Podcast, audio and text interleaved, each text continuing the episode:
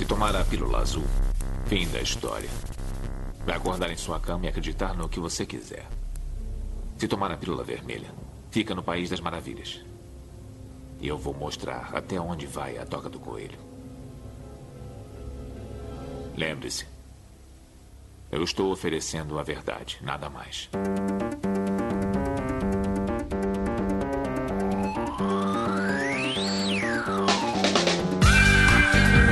Magicando.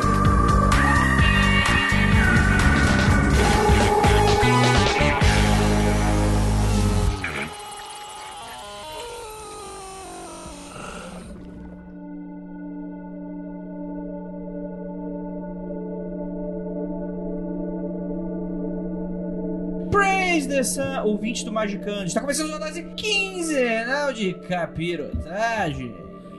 Eu sou o André Fernandes e hoje nós vamos empunhar nossas espadas e vamos descobrir, afinal de contas, será que tudo vem de uma mesma origem? Será que a sua jornada pessoal de alguma maneira pode ser encarada como algo além de alguém que muito provavelmente vai terminar preso em algum momento? Hoje a gente vai descobrir e para me ajudar temos aqui ele, nosso queridíssimo Marcos Keller. Se você não acabar preso na cadeia, você pode acabar preso no astral, numa outra vida, num outro plano. Mas fudido você já está. Temos Fique aqui claro. ele também, nosso queridíssimo Vinícius Ferreira. Pode mandar beijo? Não, Então tá.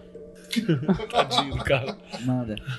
Beijo, Coronzon. É, mandar um beijo também pra nossa queridíssima Ali Andrade. Eu não sei o que eu tô fazendo aqui, gente. Eu não sei nem qual é a pauta. Eu não sei de nada. Eu sou. O louco, carta zero. Louco, carta Ah, tá zero. lugar certo. E temos aqui também nosso especialista em tarola. Temos aqui nosso queridíssimo Rodrigo Grola. Eu tô ainda tentando entender a abertura do Keller, mano. Olha aí, ó. Mas é que é uma daquelas aberturas que elas são criptografadas. Sim.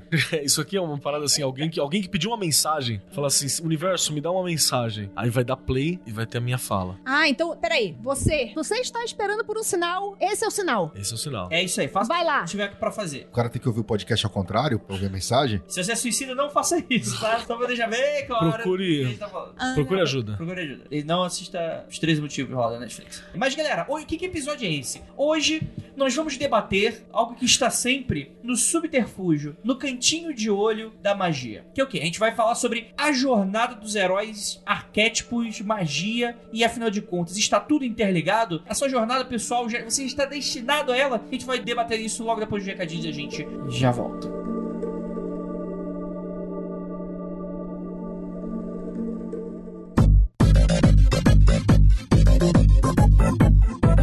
E chegamos aqui agora na área de recadinhos do Magicando. Pegue suas capas e seus escudos, porque hoje o bicho vai pegar. Lembrando a todos que você gosta demais do Magicando e gostaria de fazer parte de uma comunidade além do que você já faz, você pode optar por nos apoiar financeiramente. O que, que você ganha com isso? Nós temos uma campanha de financiamento coletivo recorrente, isso é, mensalmente, com quantias módicas você já consegue fazer parte dessa comunidade. Com um mínimo de 5 reais, você já consegue fazer parte dos grupos e escutar gravações, isso mesmo. As gravações elas são avisadas por e-mail, então fica aí de olho para você colocar no Apoia-se ou no PicPay, que são as duas plataformas que utilizamos, um e-mail que você use para você receber todas as nossas newsletters, avisos e notícias bacanas que os apoiadores recebem. E o senhor Penumbra, queridíssimo Vinícius Ferreira, mandou avisar que a Penumbra Livro está vindo com tudo, não está prosa. Para você que não sabe, está dando mole. É, a Penumbra tem vários livros esgotados, o que demonstra, além de sucesso, né? Que, enfim, tem pessoas desesperadas querendo comprar esses livros. Então, aí está na moda a reimpressão, que é trazer de volta dos mortos esses livros que tanto pedem. Então, semana passada, retrasada, eles fizeram uma enquete para decidir qual seria a próxima reimpressão. Na anterior a gente teve a Autark e nessa a gente ficou em dúvida. Seria a Arte dos Indomados ou Bruxaria Apocalíptica.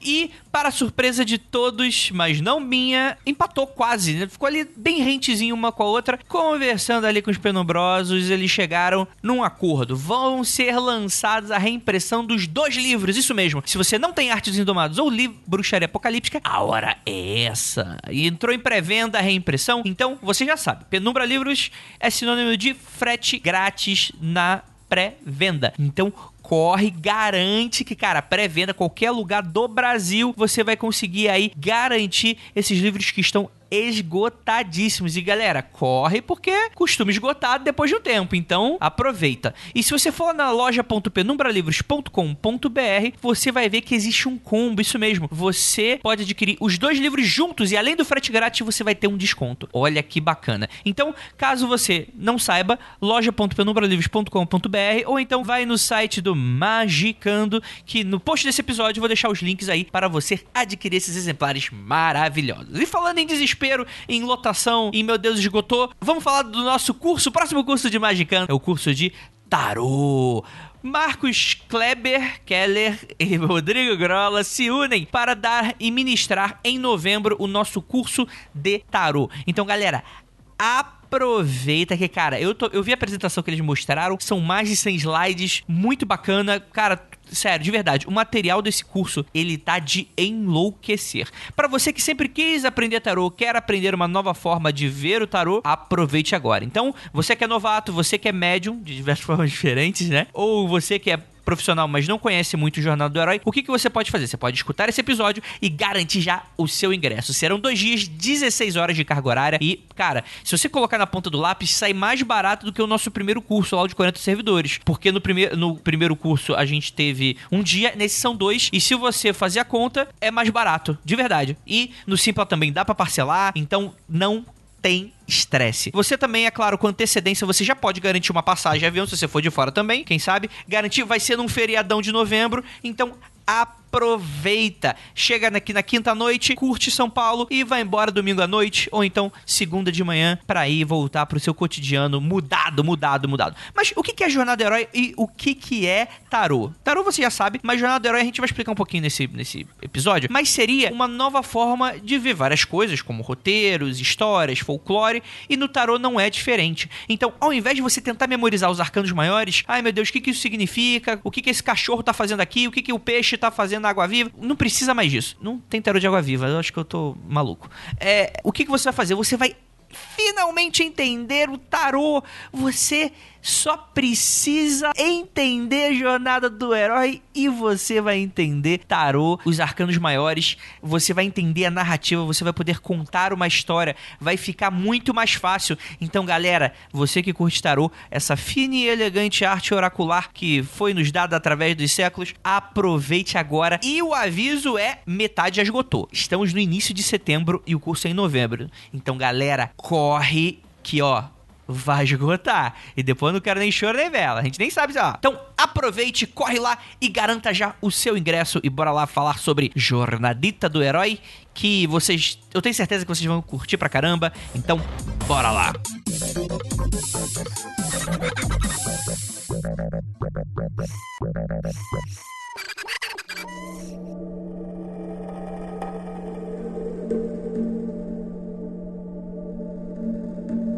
Bem, vamos lá, gente. Vamos comentar um pouquinho sobre Jornada do Herói e, afinal de contas, descobrir se isso realmente tem alguma coisa a ver com os assuntos que a gente fala por aqui. Antes de qualquer coisa, se você tá muito perdido no assunto, assim como a Lívia e o Vinícius nesse exato momento, afinal de contas, eles leram a pauta muito recentemente. Não, o Andrei não passou a pauta pra gente. Vinícius, o, o que, que para você é Jornada do Herói? É um negócio que todo mundo tenta encaixar qualquer filme nessa parada aí. Pra dizer, ah, não, porque isso aí é, é o filme é igual ao outro. O filme do Guerra nas Estrelas é igual o episódio 4. Mas o episódio 4 é Guerra nas Estrelas. Não, não, o outro lá, o 4, 5, 7. O Force Awakens? É. Ah, mas é igual, cara. Ah, mas fudeu, mas é não. nem Jornada do Herói, é a mesma coisa. Aí o pessoal Já, fala que, já disse que é proibido que Babadook religião. é sobre doença e tal. Jornada do Herói é desculpa pra enfiar um significado que não tá no filme no filme. Não, não, isso é hermetismo o nome. Mas é a mesma coisa, né?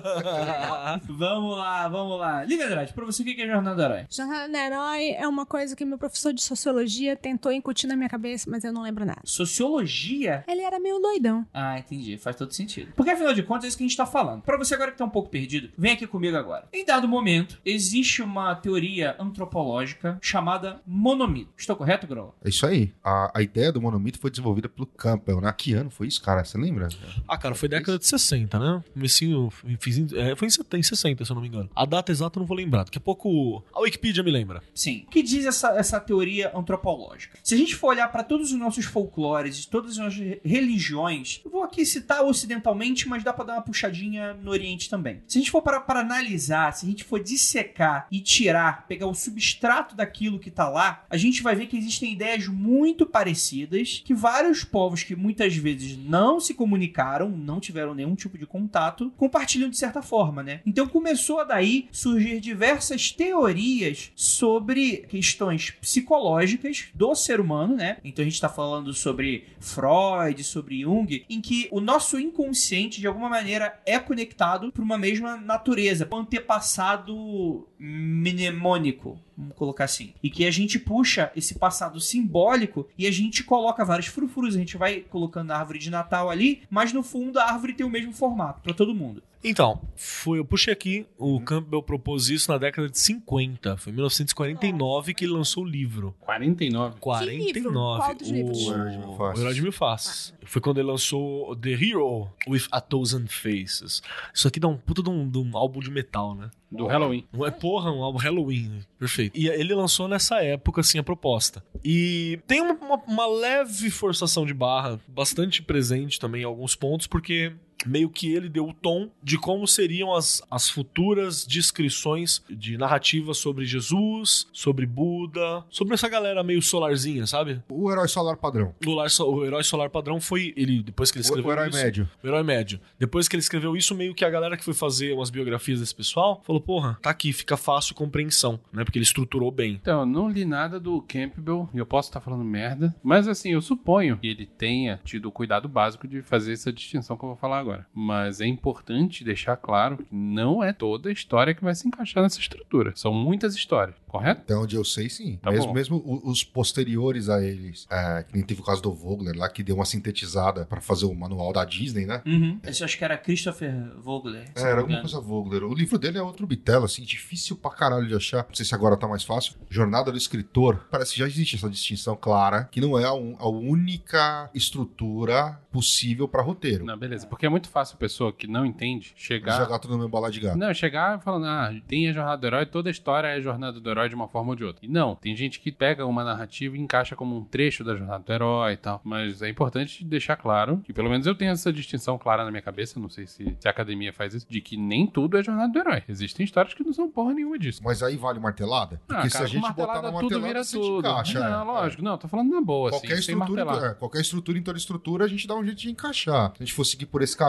Então, e aí? a gente vai dar uma puxada aqui. Tem ouvinte que às vezes fica assim, nossa, mas eles demoram pra entrar no tema. Você tá tendo cultura, ô imbecil. Não reclama de cultura, caralho. Porque tem um detalhe que é Ou pule importante. pra 40 minutos. É, caralho. É geralmente no minuto 40 que a gente entra no tema. Eu sei. Sempre aí. Porque o que acontece? Se a gente for puxar um pouquinho, você lembra daquele cara da linguística chamado Ferdinand Saussure? Pô, nem me fala. Porra, Então. porra, encontrei foi terça, cara. É, Tomamos um café junto, foi incrível. Foi É, foda. fiz mesa branca. Café chato do caralho, né? Então, o Saussure, ele é o cara que ele é tido como... Ou Salsuri, pô, brasileirão aí. O Saussure, ele é tido como o cara que inventa uma parada chamada estruturalismo, onde ele encontra fundamentos elementais da linguagem. Essa parada foi moda no século, fim do século XIX, início do século XX. Meus professores ainda tentavam entrulhar até hoje. Então, era a moda dessa parada, porque tudo assim, tudo tem umas estruturas básicas. E isso foi parar nas ciências humanas, isso foi parar em vários locais. Então, qual é que foi a ideia? E se você parar pra pensar, é até interessante. Porque, assim, se a experiência humana é semelhante em todo canto, E não é? Semelhante não é igual. Semelhante quer dizer que tem ser humano. Aonde tem ser humano? Se o ser humano, sei lá, ele é. Os fios são ligados parecidos, é tipo a mesma máquina, o mesmo maquinário, maquinário pelo menos parecido, um modelo semelhante, vão ter coisas semelhantes. A experiência de mundo deles vão ser semelhantes. Então a ideia era procurar alguma coisa que seja igual ah, entre eles. É, você vai despindo os elementos até Isso. formar o que tem de mais elementar. De Você elementar. vai, é, o pessoal que estava atrás do átomo da linguística, o átomo da história. Mais do que É. isso, na verdade, até puxando de física, seria aquela coisa da teoria, Teoria de do tudo. tudo. né? É, Que seria, tipo assim, a mãe das teorias. Que é a teoria que explica exatamente tudo a todo momento. E a gente nunca achou essa teoria nem na física, nem nesse momento. É porque a física tá falando. clássica não, não é compatível com a Física com a- quântica. com a subatômica. Da, É, da, treta, da bug. né? As duas saem no pau. E aí o que acontece? Você tinha já uma tendência ao estudo de mitologias comparadas, que é o quê? É aquela parada ocidental que você tinha especialmente inglesa, porque a Inglaterra dominou o mundo no século XIX, que ela falou assim: eu preciso estudar outras mitologias. Preciso colocar tudo em caixinha separado. Eu preciso catalogar tudo e colocar as Manual caixinhas e rotular as coisas e fazer um grande manual dos monstros da mitologia. Eu história da preciso entender melhor a pessoa que eu tô dominando pra continuar dominando. Também tem isso. Pode ser isso. E aí a ideia era juntar tudo. E essa caixinha ia ficar numa caixinha maior. A caixinha maior chama Museu do. do, do- Museu Britânico. Museu Britânico. É, Você ia falar do Louvre, mas do Louvre não tá na, na Inglaterra. né? Museu Britânico. Era a caixinha maior onde tudo ia ficar dentro. Algumas iam ficar no Museu do Louvre porque não cabia no Museu Britânico. Era complicado atravessar o mar, tá ligado? Então era, era essa a ideia, de colocar tudo ali. Porque ela dominou todo canto e eu precisava entender outras culturas. E se entendia através de chaves. Você tinha a chave hermenêutica, né? É a chave do conhecimento que vai me ajudar a entender aquilo. Então você tinha mitologia comparada. Aí, vamos lá. É, porque querendo ou não, o único jeito de você entender realmente uma outra cultura é você fazendo parte da cultura. Exato. A gente teve até essa discussão, acho que alguns magicandos atrás, que, por exemplo, isso é uma forma de eu, de fora, catalogar pra me aproximar. Não é, não é um mergulho na cultura, ela é uma aproximação. Até porque tem muito dessa visão eurocêntrica, né? Total, total. Eu, eu acho que eu até citei essa ouvinte há um tempo atrás, que ela é oriental, né? Os pais dela têm muita ligação com isso, com essa cultura ainda, que acho que é Jéssica o nome dela. Beijo, Jéssica, deve estar ouvindo a gente. E uma das coisas que ela falou foi a respeito dessa parada, assim, de quando for falar de cultura oriental, é difícil pra gente. A gente fala como ocidentais, entende? A gente não É que nem sim, o sim. pessoal que não entende a Marie Kondo porque não entende Sim, É, shintoísmo. exatamente. O cara não entende que tem toda aquela parada de Sou shintoísmo. alienígena, né? Sou alienígena. E, E- por isso que o terror japonês é É terror. tão terror, né? E mesmo a gente se esforçando pra caralho, pra ter algum respeito, uma coisa e tal, é sempre importante lembrar que a gente é ocidental exercitando uma parada. Que a gente se acha no direito por ser ocidental, né? E que nem ocidental a gente é, a gente é latino. Começa por aí. Mas a gente tem essa cultura ocidental, a gente acha no direito de adquirir, de manipular outras culturas e tal, e pode ser ofensivo às vezes, né? Isso pode acontecer, tudo bem, não, é essa questão. Mas aí o que acontece? O Campbell, ele vem desse meio, ele herda tudo isso. E aí, na hora que ele herda tudo isso, ele fala assim: eu vou estudar essas culturas. E ele começa a encontrar semelhanças, porque é isso que o pesquisador faz. O trabalho de um pesquisador é olhar pra uma janela suja. Achar padrão, né? É, achar padrão. É É isso. parte da ideia de que, cara, o ser humano surgiu de algum lugar, então, basicamente, esse ser humano original, primitivo, original, entre aspas, ele deveria ter mitos originais que são os pais de todos, todos os os mitos. mitos. que existem até hoje. Sim, e você pode até calcular alguma coisa, por exemplo, quando a gente brinca que tudo veio do Egito, é porque tem uma influência egípcia na África subsaariana, né? Que era o grande império e tal. E, e hoje a gente sabe que os, esses locais não estavam isolados, né? Você Exato. tinha egípcio dando rolê pra tudo quanto é canto. Opa. Caía egípcio. Vieram aqui pro Brasil, gravaram aquela música do Tchan. Exato. Tinha africano caindo, na, africano sub- subsaariano caindo na Europa. Sim. Né? Tinha algum viking perdido em algum lugar, assim. Não tinha uma parede GTA invisível. Exato. né? Mongólia dominou o mundo, né? É, a Mongólia dominou o mundo. O primeiro cara a dominar essa parada toda foi o Império Persa, né? Que dominou o teco da China chegando na Grécia. E teve trocas, um, um mito influencia o outro. Então tem padrões. Vai ter padrões que são originários e vai ter padrões que são leves marteladas e algumas marteladas não tão leves. Então isso tem. O problema é que a, a galera pega essa teoria do Campbell e a galera fala assim: parece bom, parece real. Vou partir sempre desse pressuposto. Vou pegar isso aqui e sair correndo com ele. Exato. E vou partir sempre desse pressuposto. Mas é aquela história, pegar uma Séfira e analisar através de mitologia comparada, você tem que olhar isso num nível macrocósmico. Sim. Porque se você for olhar Se você for no detalhe, vai começar a aparecer um monte já de era, é, Não, vai aparecer, acabou. meu, todo Deus vai ter aspecto em todas. Exato. Entendeu? Acabou. É, eu acho que é um pouco disso que você tá falando também. Exato, exato. Entendeu? Quando a gente pega a jornada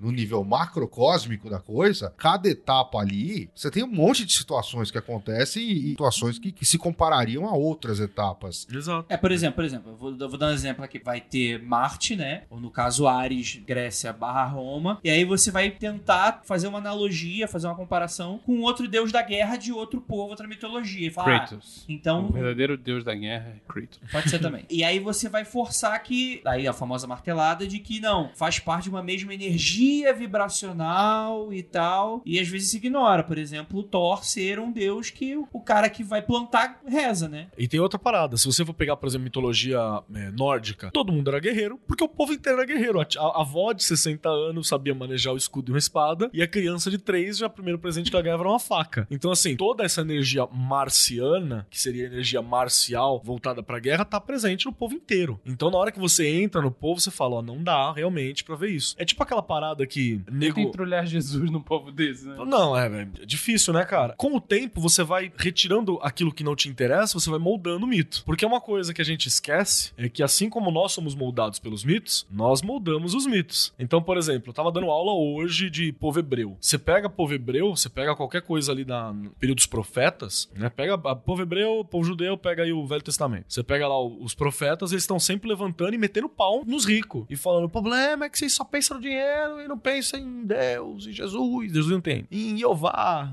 Yahvé. Esquece de Yahvé e pai e meti o pau. Beleza. Aí vai pra Jesus. Jesus, ele tá sempre descendo. Porra, a única hora que o cara vira do girar no texto bíblico é quando ele desce chicotada no vendilhão do templo. Que é a questão de novo da grana. Aí você pega a expressão religiosa do cristianismo hoje, já não tem essa alusão a dinheiro mais. Isso aí morreu, isso aí ficou lá pra trás. Pelo contrário, próspero você tem que ter dinheiro. Deus gosta da grana, deixa o dinheiro aqui. É, e a grana prova que você, Jesus foi bom pra você, porque você é um bom cristão. Exato, que esse é o espírito do capitalismo lá do Calvino. Se você tem dinheiro sobrando, você pode fazer melhor a obra de Deus. Então, essa, então você vai moldando aquilo. Na verdade, essa é a justificativa pra você, entre aspas, cristão fazer qualquer merda, né? Uhum. Ah, não. Se você tá fazendo o que você tá fazendo e tá vivo, é porque, Deus tá te é favorecendo. porque Deus te favorece. Então você tá certo no que você tá fazendo. Foda-se o cara é um psicopata. E lembrando que qualquer coisa, né? Tipo, grupo de telema, nego justificando escravidão Ah, é. porque. Escravos servirão. Escravos servirão, né? Fazia tempo que não aparecia isso aqui, É, né, é, inclusive. fica aí a nostalgia Que é, que é, de novo, a ideia de que nós moldamos os mitos também. Então isso tá aí. Agora, quando você fala essa parada de se aproximar, tem uma coisa que é só pro ouvinte dar uma sacada. Se você pega há um tempo atrás os primeiros mapas do Brasil, o cara falava assim: ah, a costa brasileira tem, vou chutar um número absurdo, tem, sei lá, 100 quilômetros. Porque o cara media a partir de uma foto e fazia aproximadamente, lá vai isso aqui. Aí quando melhorou o satélite, a imagem teve mais nitidez, você percebeu que aquela pedra não era uma pedra assim reta, ela fazia assim. Pro ouvinte que não tá vendo, ela não era uma pedra reta, ela tinha ondinhas, dentes. E aí, se eu vou medir esses dentes nessa pedra, os 100 quilômetros já viraram 175.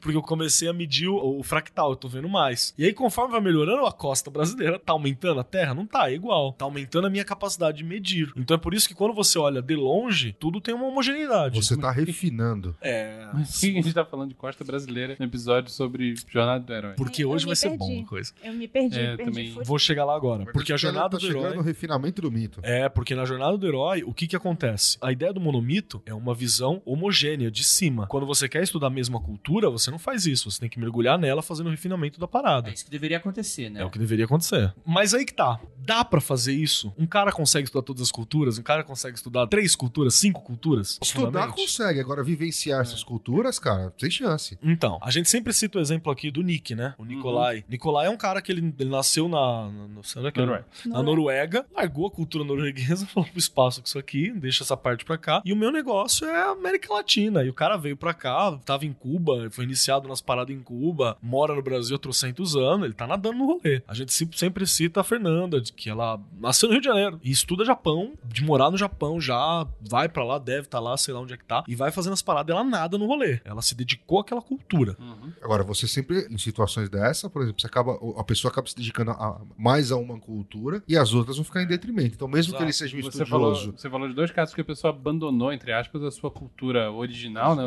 onde É. ela foi criada, e foi viver uma outra, né? Uma outra.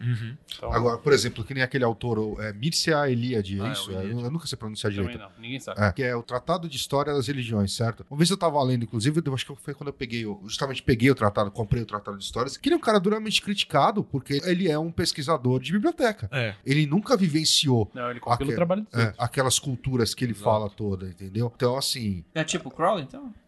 Cara, o Crowley ele Ela é mais era mais mão na massa. O É. Crowley pelo menos fez as, as viagens de turismo dele. Que É. seja turismo sexual, mas ele tava lá.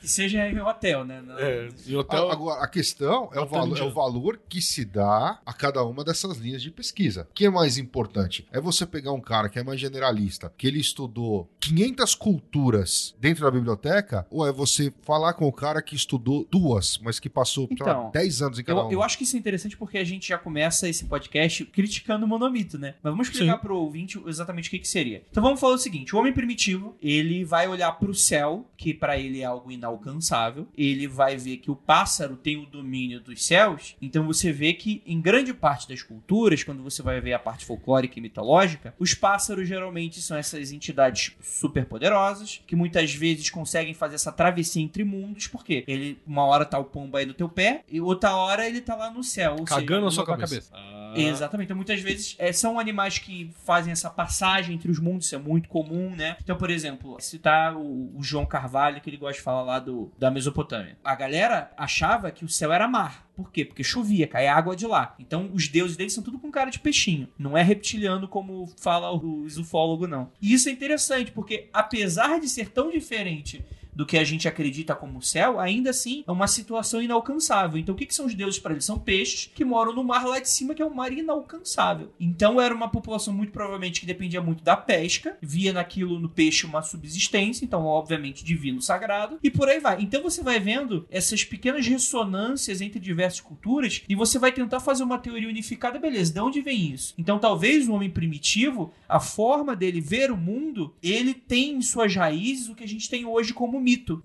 Então você vai tentar fazer algo primordial que vai se tornar aí mais pra frente com Vogler, né, com Campbell, a questão da jornada do herói. Exato. Que é o que? Você vai pegar uma estrutura basilar que existe do herói solar, que é o que? É Hércules, por exemplo, é o da própria Mesopotâmia, o cara lá do, do Gilgamesh? Gilgamesh, você vai ter Jesus, você vai ter O próprio Buda em alguns momentos. Apolo, você vai ter Buda, você vai ter diversos desses heróis iluminados que eles vão trazer, de certa forma, uma certa iluminação ou uma certa, vamos dizer assim, um certo religare para aquela cultura de, de certa forma. Pra você, ah, André, mas o que eu tenho a ver com isso? Eu que sou mago hoje. Cara, os filmes que você vê hoje é tudo isso, né? Você, beleza, o super-homem é até um meio óbvio, né? Porque você tem aquela coisa, o cara que vem do cai do céu, O poder dele é do sol. literalmente, apesar dos caras, os criadores do Super-Homem serem judeus, né? Mais pra frente, eles foram. Outros autores foram trabalhando e fazendo essa comparação com relação a Jesus, etc. Mas você vai ter é, Luke Skywalker, você vai ter diversas outras questões aí. A ideia do monomito, principalmente quando a gente vai falar sobre o Jornada do Herói, vai ser muito sobre essa questão do. Os mitos de hoje, que são a cultura pop reflete esse ideal primitivo que também tá nas mitologias e também tá no ideal folclórico. Então, mas é que tá. povos. Que aí não é questão do primitivo, né? Talvez a, a essência primitiva gere o mito, tem a regência cultural, né? Cada uma em si. Mas a questão é, o que originou isso. Porque se a gente for olhar as histórias primitivas e os mitos primitivos, na verdade, o mito só tava falando por metáfora sobre aquilo que você mesmo vivia. Exato. E quando você pega o Campbell, ele tem uma coisa, por exemplo, assim, ah, o desafio. Ele coloca o desafio, mas dentro, o que que é o desafio? Tá lá, ah, o cara sai da tua realidade comum. E ele vai enfrentar o primeiro desafio, o primeiro portal, o primeiro qualquer coisa. O primeiro problema. Ele, ele não tá descrevendo o que é esse problema, ele tá falando o quê? Problemas são comuns à vida humana, entende? Ó, Mas, eu vou, mas, eu o- vou mas sair o um Campbell pouquinho. tá colocando num momento específico. Eu vou sair um pouquinho aqui, porque vocês estão todos conversando num nível muito alto.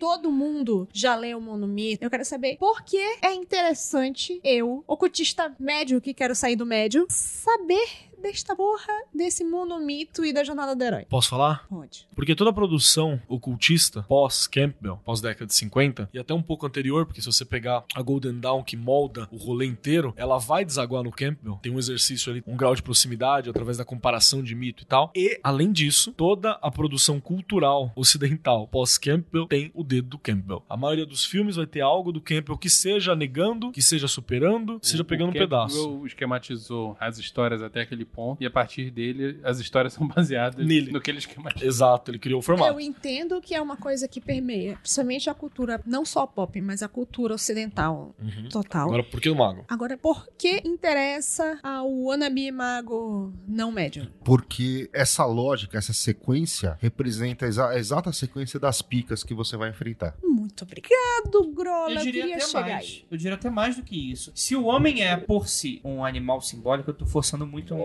Você fala tá, ó, essa. Não, você gosta bonito, dessa frase? bonito, Você foi gosta bonito, dessa é. frase? Gostei, Gostei, gostei. gostei. O homem é um animal simbólico, né? É um animal de ficções, né? Uhum. A gente vai ver, ah, Andrei, é, mas quem é isso é, às vezes, o cético que tá escutando a gente. É o religioso que acredita em Deus, que é conto de fato. Não, você Segundo o acredita em dinheiro. Você, Você tá acredita no dinheiro, você acredita no amor, você acredita em moral, você acredita em Família. ética, você acredita em diversas construções sociais. E pro mago, o que é não o mago do que brincar com esses símbolos e através dos símbolos e da energia sutil, modificar a realidade à sua volta? Um momento de silêncio que o, o André agora Não, tá mandou correto. uma puta que pariu, né? Ele Tipo, tá na área dele, cara. Construção de ficção, história, rolê do mago. Eu preciso. Repete aí, nego. É que eu, eu sei enganar muito bem. Agora fudeu, né? Agora só na... É, Esse, na verdade, eu citei ipsiliteres do resumo da Wikipedia. Ah, tá. Ah, tá. Entendi. E ainda tem uma parada do mago que eu acho que é importante. Se você escolhe. Todo mago escolhe uma narrativa pra si próprio. Por exemplo, na hora que você acaba pegando um nome mágico, um moto, você tá propondo uma narrativa pra você. Isso é comum. Não é toda a ordem que faz isso, mas tá propondo uma narrativa. Na hora que você fala assim, ah, eu sou frater, sei lá, Frater, foda-se. sou frater foda-se. Eu tô pressupondo que é dentro da minha irmandade, da minha energia, aquela questão do foda-se vai ser parte. Se eu escolho o nome de uma divindade, sei lá, Hermes, Frater Hermes, eu tô pressupondo que eu vou ser algo como psicopompo, vou procurar essa velocidade, eu quero É que essa nem o Papa escolher o nome dele. É a mesma coisa. Entendi. É a mesma proposta. Quando ele escolhe lá o Francesco, né? Primeiro nome com uma, uma toada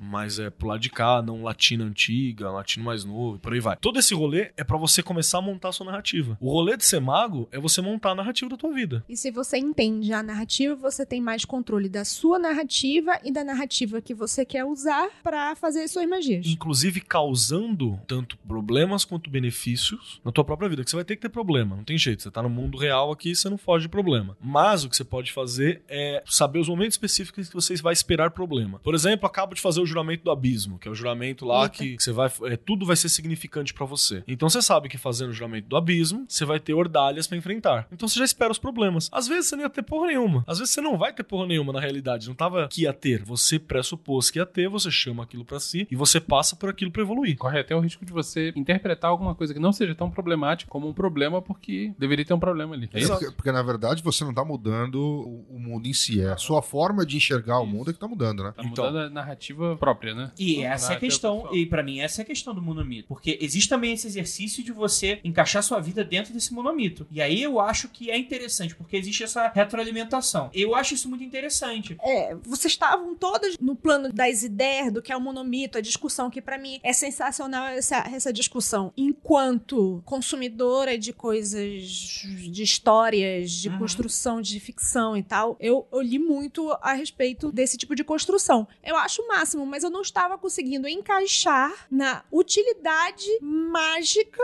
de você usar isso, a não ser a história que o Grola puxou. É que o grande problema, na minha opinião, é que assim, a pessoa, quando a gente fala, alguém fala da jornada do herói, o cara enxerga isso como uma coisa mítica. Ah, mas eu vou encaixar minha vida nisso e, pô, isso quer dizer que eu vou ter que, sei lá, salvar um não sei quem. Começa blá, blá, do eu blá. não sou herói, né? Não, exatamente. É. Só que eu não entendo que isso como jornada humana, isso acontece com você todo dia. Cara, não precisa ser épico. A vida, cara, não é Raramente épica. é, né? É, raramente é épica. Raramente você, sei lá, faz alguma coisa que você fala, caralho. É pegar o busão todo dia. Exatamente. Não, cara, você quer melhor exemplo de recusa do chamado do que a função snooze lá do despertador?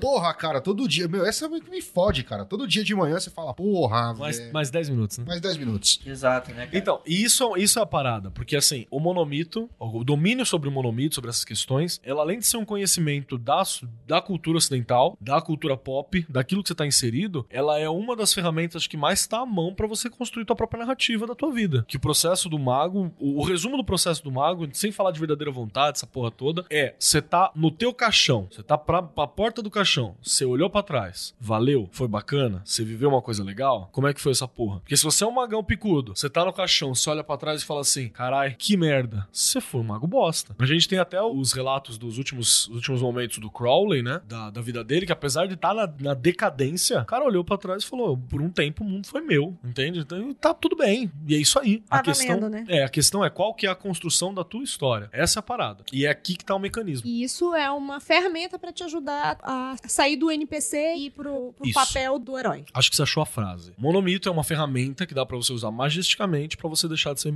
o NPC. É isso. Agora, 40 minutos, começou o episódio. Contados no relógio. Mas é isso aí. E aí a gente acha que a gente pode entrar na jornada estrutural, né? É, a gente fez um rascunho. Simplificado, porque puta que pariu o livro, é. é, né? Também tem a questão dos arquétipos e Tem, personagens, né? A Total, sombra, total. O pícaro e por aí vai, né? É, são livros e livros a respeito disso. A gente não vai nem querer Sim. te resumir tudo Não, aqui, não, porque total, pariu. Não, não, mas só pra dar um pequeno uma pontuação, ah, André, o que que é arquétipo? Arquétipos são essas formas em que você encaixa. Vocês lembram de cabeça? Arqué, o tipo é a característica daquilo e o arqué é o máximo, tipo o arcanjo, é o, o, é o anjo fodão. É, é, Arquiduque, é o duque fodão. É a mãe das formas. Perfeito. O arquétipo. Isso, é, isso acho que passa bem o que a gente quer passar. Isso vem muito da questão psicológica, né? A gente vai levar aí, por exemplo, Jung, que vai ser meio pai ou a mãe, né? Se a gente for contar com Freud também. Muito do que a gente tá falando aqui. Porque Campbell, depois o Vogler, né? Eles vão beber diretamente dessa fonte. Entender que na sua mente, o inconsciente, existem diversas formas. E dessas formas, você vai encaixar as coisas que estão acontecendo na tua vida, mais ou menos, né? Então você vai ter a forma do pai, você vai ter a forma da mãe. Se a gente for pegar o tarô, por exemplo, o hierofante, se a gente for pegar o imperador, todas aquelas formas ali são formas arquetípicas. Que, ah, André, então quer dizer que toda vez é um pai quando é o imperador? Não. É sempre um homem? Não. Mas, mas tem ali uma energia que é própria daquilo que vai fazer ali um papel. E são máscaras, isso a gente pode Sim, falar. sim. Muitas vezes o mestre. É uma simplificação. Não, não, mas não só isso. O mestre, às vezes, ele pode tirar a máscara de mestre e se tornar um vilão no final da história. Não Então esses arquétipos, eles não são imutáveis. Às vezes é como você O, encara. arque- o arquétipo vai ser sempre uma coisa diferente, mas pode ser exercido pela mesma pessoa. É isso? Pode. A mesma pessoa pode Sim. exercer mais de uma função e às vezes mais de uma pessoa pode exercer a função também. E você não confunde. Depende do momento. Não pode confundir também o arquétipo com o estereótipo. É. O estereótipo é uma simplificação máxima do arquétipo sim. e esvaziada daquele grande sentido. Estereótipo é aquele que se resume em uma frase. É, mais é, ou menos. É, você vê muito quando o pessoal fala de um bando e tal, faz essa confusão de arquétipo com estereótipo. Fala, ah, porque o arquétipo do preto velho. Não, então, é o cara, estereótipo. preto velho não é arquétipo, é estereótipo. O arquétipo seria o mestre, o professor. É. O Ah, preto o- velho raiz, é. aqui da onde emana todos os preto velhos. Ah, o arquétipo do caboclo. Não, cara, o caboclo, se você for encaixar arquétipo, ele ca- encaixa mais como herói, como protetor, É. entendeu? Aí, tanto que você vai ter centros que giram como caboclo, tem centros que trabalham também com soldado. A base do arquetipo que é a mesma. Ah, o o arquétipo dele, não, não existe arquétipo dele, o arquétipo é criança. Que o Exu Mirim também É. entra ali no mesmo arquétipo. É a criança encapetada, mas é criança. Tudo isso ajuda pra caralho na tua magia, se você tiver uma noção dessa, Uhum. né? Inclusive. É que a parte de arquétipo, principalmente do Jung, é chata pra caralho. Não, não, estudar, é, velho. inclusive é meio intransponível, né? É. Principalmente se você não estuda É, psicologia. eu Vai lá, tentei- campeão, lê 49 livros do Jung. depois Nossa, velho. Eu tentei. Eu comprei um livro novo aqui, esse aqui, pra ver se me ajudava. Tá até fechado, né? Tava conversando com o Pablo de Assis e ele fala que, cara, até mesmo se você estuda psicologia, tem umas paradas do Jung que são indecifráveis, assim. O tratado de alquimia dele é o tipo de coisa que você que estuda psicologia, maluco, tu tem que fumar muito. É porque é um tratado de alquimia, não de psicologia. Tem só lógica. Tá, Porra. vamos pra frente. E aí, vamos falar um pouquinho da estrutura, que tal?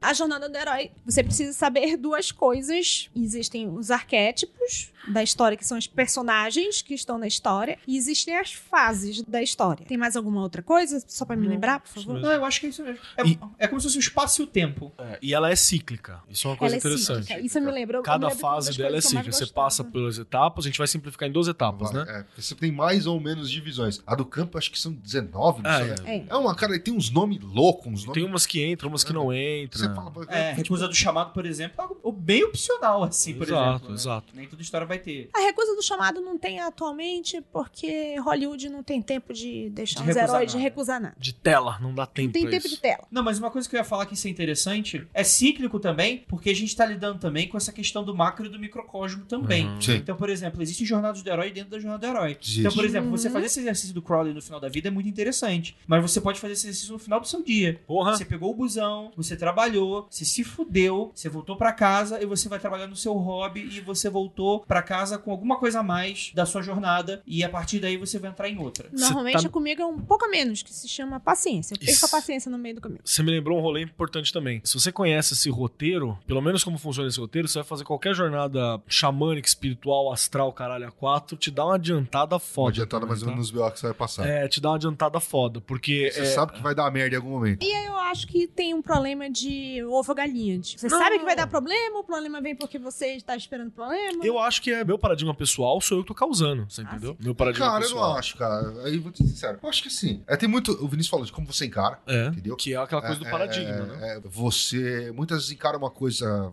uma coisa besta como um puta problema. Depois, posteriormente, você avalia aquilo melhor e vê que realmente, porra, esquentei a cabeça por besteira, mas talvez naquele momento você precisasse esquentar a cabeça com aquilo. Como você encara? E Se as- você pegar uma pessoa que gosta, uma pessoa que não gosta, levar os dois no show do tribalista, um vai sair muito feliz, outro vai sair muito puto. Inclusive, talvez saia pela janela. Sim. E Ou nem entre. e uma lição foi aprendida pros dois lados.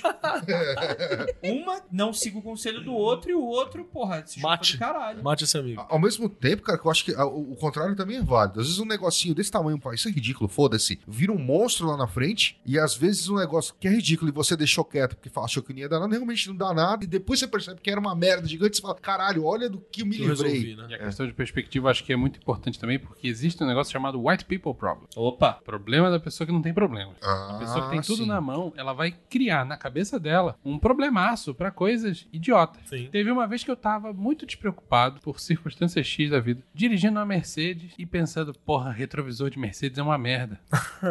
por quê? Porque não tem problema, você vai procurar problema. O meu aluno, às três da manhã, deitado na, Na calçada. BR, deitado na, na, BR. na beira da, da rodovia Anchieta, deitado na calçada, coberto com pano velho meu, olhando pra minha cara e falando assim: Porra, eu achando que eu tinha vários problemas. Aí acontece um problema real, nada do que eu achava que era um problema é um problema. Ah, mas como o Vinícius falou, é questão de referência, né, cara? Eu acho que o, o problema é que a gente tá passando. Acho que não a gente em si, né? Mas a gente tá vendo nascer uma geração que não tem referência nenhuma, cara. Tem sim, mito. Não tem, cara. E, e filme. Não, filme. não tem, mas referência real. Ah, cara. tá. Referência Porque real. você só aprende que você tá fudido Não, você fode, quando né? você passa por uma pá de Quando pica. você fica deitado na sarjeta BR. Exatamente, entendeu? Mas é exatamente o Keller citou isso uma vez, não sei nem se foi ao ar em algum lugar, em algum episódio, foi tempos difíceis fazem pessoas Ah. fortes, que fazem tempos melhores, que fazem pessoas fracas. que fazem Coisas tempos difíceis. É o teu negócio, é igual o cara aquela vez, eu já citei isso, num dos, dos grupos fechados lá que a gente fazia. Ah, porque o cara era a pica, porque o cara fazia magia salomônica, porque o cara era o rei da magia cerimonial, que o cara gastou um caminhão de dinheiro naquele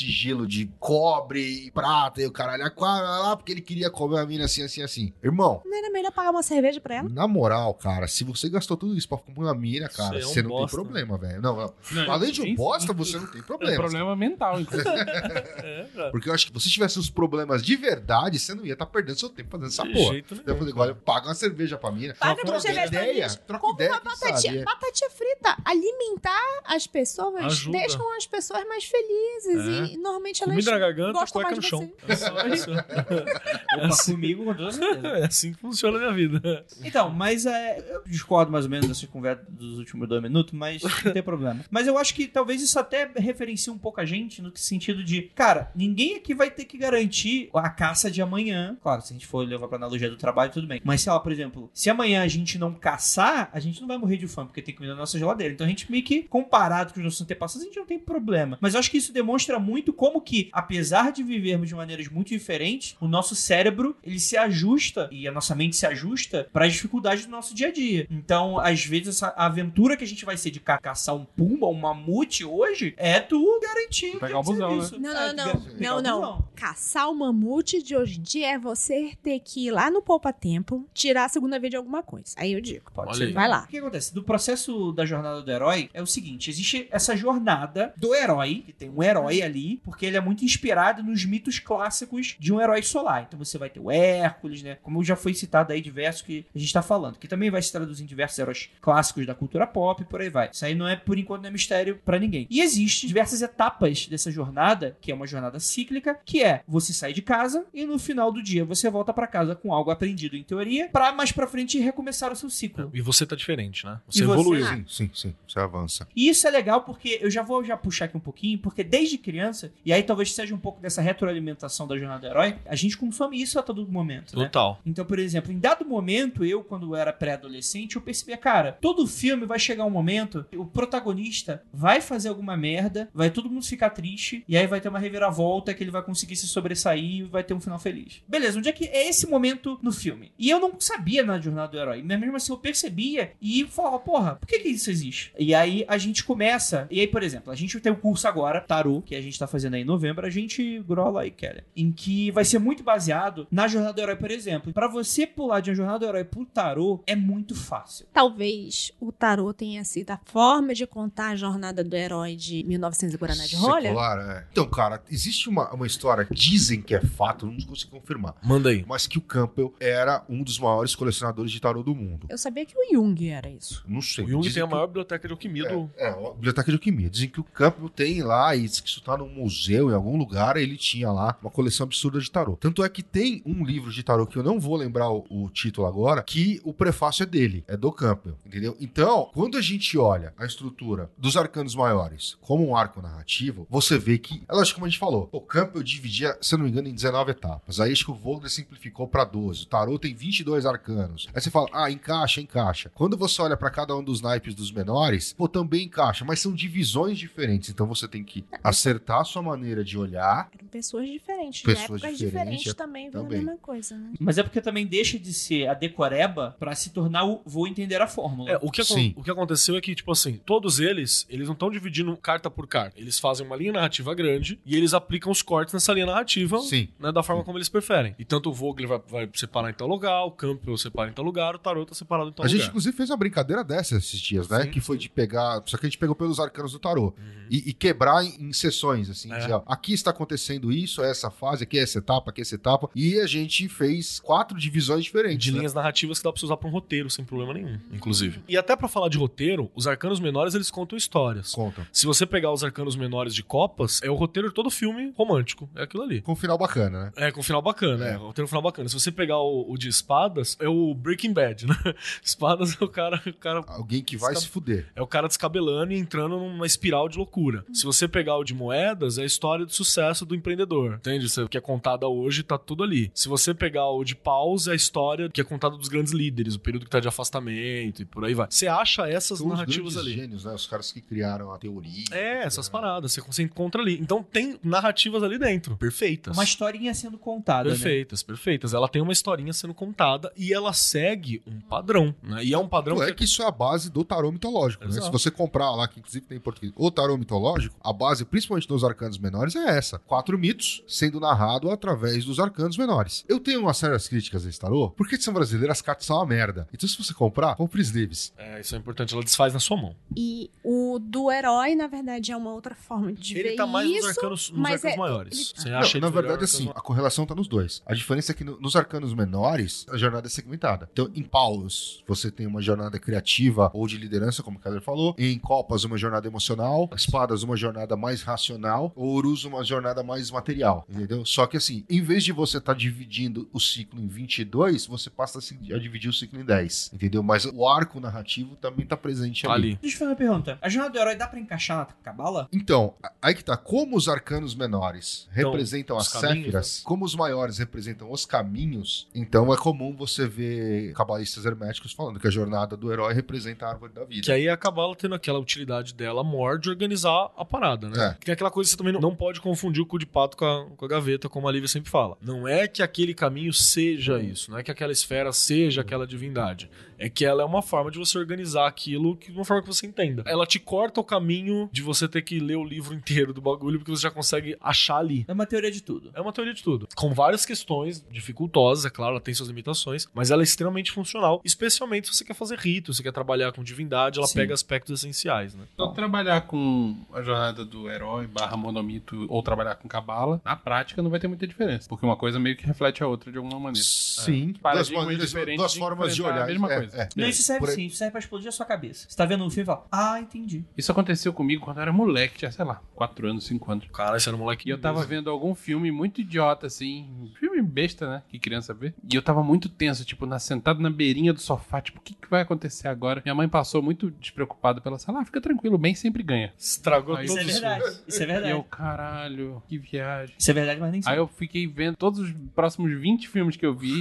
Perdeu o a graça. ganhava no final. Caraca, acabou. Não tem mais suspense. É, acabou a vida. Tudo acaba bem no, no filme, né? Sim. Se as pessoas tomassem. Principalmente nos filmes da década de 80. É, total. Se as pessoas tomassem consciência para os próprios problemas mundanos dela quanto a isso, elas passariam pelos problemas às vezes com mais facilidade, né? Do tipo. Ah, mas é que a vida também não é tão bonitinha assim, né, cara? Então, Alguns a- problemas você supera. A, a vida é outros- mais, a, vida, a vida é mais George Martin do que Sessão da Tarde. Não, mais ou menos, cara. Porque, tipo assim, eu entendo, por exemplo, uma jornada de um cara, por exemplo, super bem sucedido e, e o cara vai terminar, por exemplo, usando droga na sarjeta e morrendo de overdose. Ok. Mas quantas pessoas você conhece que isso aconteceu? Hoje, hoje a gente tava contabilizando isso, hein? Bichão, eu tô aqui na minha cabeça, tô pensando em três. Não, pode ser outra história. Mas Mas entendi. sei lá, tipo, por exemplo. Não é perdi- 90% da população. Porra, perdi meu emprego, a- minha vida tá acabada. Muito provavelmente Não, mas você vai aí, André, deixar. aí eu acho o seguinte, cara, é, a gente tá olhando pelo- pelos dois extremos, né? A mesma coisa que você falar assim, pô, é o cara que é bem sucedido que acaba na sarjeta, e quantos caras eram fudidos que você conhece que hoje são milionários? Também são poucos. Exato. A maioria tá no- naquela curva de Gauss. A, a curva isso de oceano vez tá em quando. Então, não, não tô falando sobre isso. Eu tô falando sobre, por exemplo, o cara passou por um problema, aprendeu uma lição e tem mais experiência em vida. Vida e que é segue. isso. é. E vida É. que segue.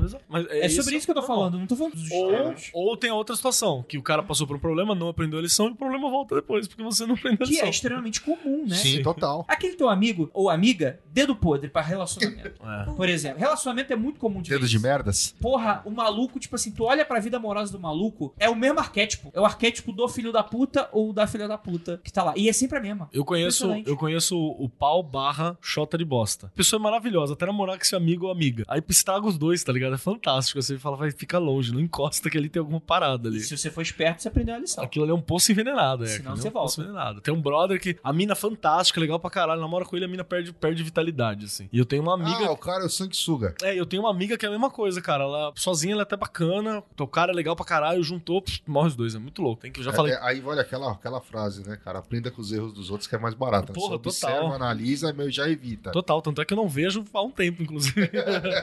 Vamos lá, vamos lá. Estrutura, Vai. primeira etapa. A gente vai descrever as etapas da jornada do herói, no qual você vai entender a jornada agora do mago. E você, com toda certeza, você vai se identificar em algum momento. a gente pode dar exemplo nosso se sentirmos confortáveis. Per- perfeito. Pode crer, pode crer. Status quo, que é o mundo comum, que é o que você vai achar aí como a primeira etapa, né? Que seria. Eu não vou dar aqui exemplos de filmes, porque você pode ver o nosso curso de tarô do Magicano.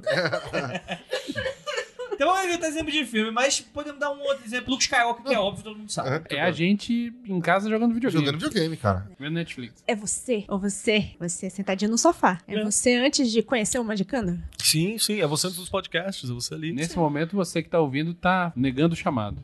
É o pequeno Keller acho- só eu jogando é RPG. seguinte, eu acho que é você com todos os paradigmas que você herdou da sua família. Porra, isso, cara, isso é bom. Isso é bom porque eu tô com a molecada e eu vejo isso. Eu tô em escola. Que a molecada fala, professor, às vezes dá aula de filosofia, dou aula de filosofia à noite, né? Fala assim, você fala umas coisas e faz a gente questionar. Eu falei, mas a ideia é essa. Porque você já vem com várias certezas que quem deu pra você foi pai e mãe. Que às vezes pai e mãe pegou de vô e vó. Que às vezes pegou de bisavô e bisavó. E ninguém tá botando um oxigênio nessa porra dessa vida há milênios. Mas eu acho que a grande questão da rebeldia do adolescente é essa, porque até então, pra até a adolescência, os únicos paradigmas que você tem foram os que você recebeu, os que você herdou. É, é a hora que você que- questiona eles, né? Você o quê? Eu era, eu ia na igreja, eu era católico, eu fiz a porra da primeira comunhão, fiz toda essa caralha. Saudade. Achava tudo uma merda. Padre Edson. Não, não, a gente ia por causa das menininhas. Mas o, o padre Pedro fumava uma com os malucos e tomava uma cerveja com a gente. Grande Padre Pedro. Qual era Ah. o padre que tipo? Aí eu não sei, eu tinha uns brother que era coroinha. Mas eu sei que os caras só iam pra tomar vinho. Mas a questão é que, assim, a visão de mundo comum, acho que do, do magista, em, em linhas gerais, ou do aspirante, ou do adepto do caralho, como você quiser chamar, é você, inicialmente, até essa fase onde você só tem paradigmas herdados, Sim. ou você, com uma construção extremamente en- enraizada de paradigmas, que eu até coloquei como um paralelo na pauta, ou você ser um ateu extremista, ou você ser um radical religioso, porque você simplesmente não conhece o outro lado e você tá levando isso pra frente, pra frente, pra frente, né, 20, 30 É anos. tipo, Isso é um lugar comum, é o não questionamento. né? É aqui é Android Become Human, que eu joguei pelo YouTube. É, você eu tá acho que esse é muito interessante porque é o momento da inércia, né? É. Sim, sim. ali É, vo- parado, você tem que dar um. Qual que é a escolha? Qual que é o caminho? Porque preciso de uma sarra pra me coçar. É, não, no caso do cultismo e da magia em si, é a inércia da fé, né? Eu falo, Peu, né? Se você, você não tivesse problema, você tava jogando videogame, você não tava procurando Exato. sarna pra se Você vai coçar. pra igreja não escutando mais Exato, exato. A vida tá ganha, né? Exatamente. E aí você vai ter a segunda etapa da jornada, que é o chamado pra aventura. E é muito Ah, é o interessante. Magicano. Aí é, é, A exatamente. Magicando é o chamado aventura. Que Caiu merda, no hein? feed. Olha aí. ó. Caiu no feed. O, que- o que é isso, né? Às vezes o chamado aventura é o Kleber. É o Kleber. O Kleber é o. fa- É que o Kleber também tem. o- tem a, Chamei vários pra tem, aventura. tem a jo- tem a jornada do herói do Kleber, né? Vocês sabem, né? Poucos voltaram. O cara tá em inclusive. casa, na Netflix, aí. re- Opa, ligação, Kleber. Porra, Tá fazendo o quê? tá fazendo o quê? É a tua fa- chamada aventura. Will, vamos ali na casa do amigo pegar uns bagulhinhos? Essa história foi louca. Exatamente. Sai com três crimes cometidos, mas nunca pego. Se me pegarem, nego, nego até a morte. primo, né? Nego até a morte. Foi meu primo, meu Tá. primo. O Márcio. Kleber. Mas a gente chegou a falar sobre isso, como foi que a gente começou. Teve um episódio que a gente falou Ah, teve. O que, que chamou a gente? Foi isso. É. Pra mim, foi os contatos com a galera logo no começo, assim. Uma mulher da barraca na frente da minha casa, mais um RPG, né? Parte- eu acho que a parte bom. mais louca desse chamado é que muitas vezes o chamado tá do seu lado e você não percebe, né? Depois de muito tempo você vai olhar e fala, pô, mas tinha uns livros em casa lá que eu gostava de ver e tal. Eu era moleque, depois de muitos anos lembrei, puta, eu ia lá pro interior e minha prima tinha um, um terreirinho no quintal da casa dela, lá num quartinho fechado, e ela incorporava. E eu, eu caralho, mano, tinha, por que, que eu tinha tanto medo de Umbanda se eu já tinha visto isso quando era moleque, entendeu? Então, é isso que é louco, que você vê que é como se tivesse. Isso, isso já é você. Já é você montando tua narrativa, obviamente, né? Mas é como se não tivesse ido por esse caminho, você ia ter mais umas duas ou três chances, né? De esbarrar na parada. assim. É, é. Tipo, o mestre aparece quando o filho da puta tá pronto. É, você tinha Filho algumas da puta, chances. né? Não, mas isso é interessante, sabe por quê? Porque na jornada do herói, no arquétipo do herói em si, o herói, ele tem sempre uma origem supranatural da questão toda. Isso. Porque, por exemplo, o Bilbo, ele tem parente... sangue de elfo. Tinha É. sangue de fada, sei lá, É, de, de de algum ser sobrenatural. E, tipo assim, então, por exemplo, o Hércules, ele tem o quê? Sangue dos deuses. Isso. Então, o que é a jornada do herói? É aquele cara que ele sente que ele tem algo de especialzinho e que em algum momento isso vai despertar. É uma Isso. origem mítica. Isso é um negócio que me incomoda. Como é que o cidadão comum vai se identificar com isso? Todo mundo se identifica. Eu sei. Mas- todo mundo quer isso, né? Não, É. todo mundo quer, mas os caras pararam pra pensar e vão falar: eu não sou filho de Zeus, não tenho sangue de elfo. Não sobreviveu Não ao sou o Voldemort. escolhido, não sobrevivi ao Mo- Voldemort. O que, que eu tenho de especial? e Por que, que Mas essa eu- é a minha jornada? A sua mãe já disse pra você, você não é todo mundo. A mãe de todo mundo já incute assim você. Você Se a mãe de não todo é mundo todo faz isso, você é todo mundo. você é todo mundo. Não, mas aí eu acho que é aquela questão que você mesmo falou, Vinícius, a questão de você olhar pra sua própria vida, pra sua própria narrativa. O que, que É eu que falei? você Quando você para e pensa lá atrás e caralho, mano, eu me mexi nesse rolê agora, eu tô estudando isso, e porra, várias vezes isso passou e eu nem percebi. Então eu tava sendo chamado Exato. pra Porra isso. nenhuma, cara, porra nenhuma, entendeu? porque tem livro de ocultismo pra caralho no mundo e todo mundo tem uma prática Ah, bizarra. mas macumba no quintal da casa da sua tia, não, Ah, tinha, eu- não é todo porra, mundo que tem, certeza que a minha, minha tia Vai avó era da mesa branca. Caindo a novena da sua avó, Ah, isso é cara. verdade. Sete dias de quebrantamento. Então, mas, mas o, o Grola citou perfeitamente, é isso aí. Não é que seja algo palpável, material, ou que seja real de fato, mas é uma questão de narrativa. Se você vai puxar essa bola, toca pro pai, você tá se tornando um protagonista da sua vida, né? Então pode ser sutil. Ou pelo menos você quer ser um protagonista. Acho que isso é importante da tua vida, assim. Ah, mas o Vinícius levantou uma coisa legal. Mas isso não vai deixar você escrotinho? Tipo, você acha que é o escolhido ou você acha que você não é o escolhido? Aí vamos a Crowley, que todo homem, toda mulher é uma estrela. Você é o escolhido, mas todos os outros também são, né? É Então... importante ter essa clareza. É, essa clareza é importante pra caralho. Você é o escolhido, mas todos os outros também são. Você é feito de pó de estrela, mas o lixo também é.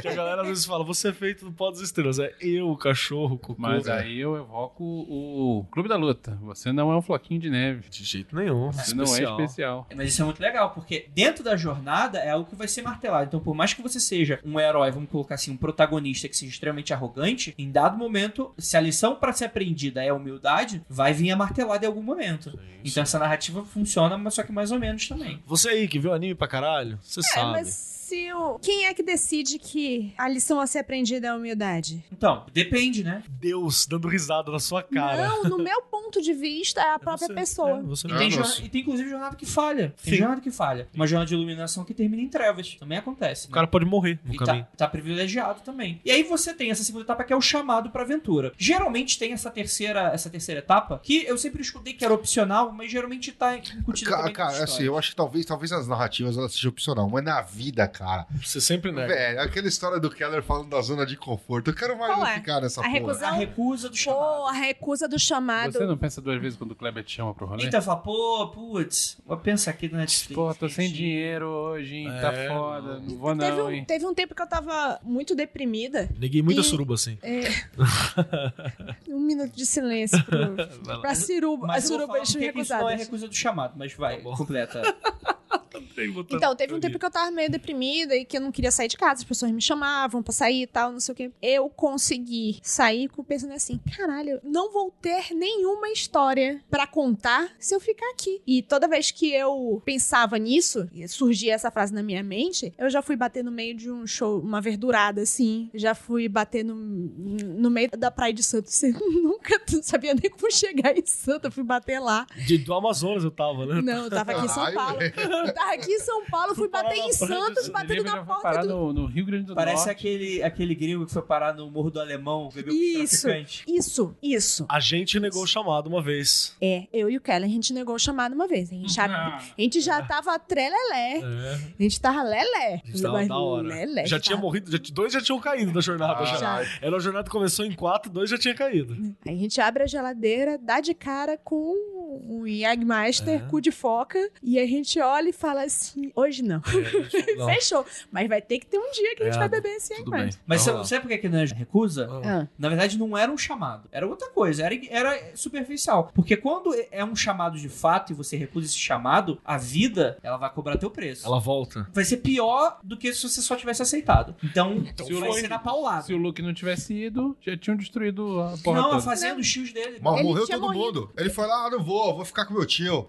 Tá, tô de boa. Chegou lá, tá todo mundo morto. Ele, caralho, vou fazer o que essa Exatamente. porra agora? Pune. A, a realidade pune. Quando você tenta fugir do chamado, você não foi chamado, não. É, o André está dizendo que isso aí foi uma aprovação, cara. Ah, não, só quero lembrar uma Você coisa. é iluminado agora. Se eu tivesse de- chamado, negar se eu tivesse chamado, eu não estaria naquele lugar em que você também estava, naquela noite que nós fomos dormir na madrugada, porque problemas aconteceram. Não faça a ideia você tá falando, cara. Não, na real, o Andrei tá pensando, isso já aconteceu tantas vezes.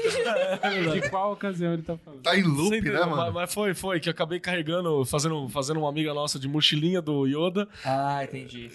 Beijo, Rubens. Será que é por isso é, essa Então foi, vontade, eu fui punido, eu fui punido.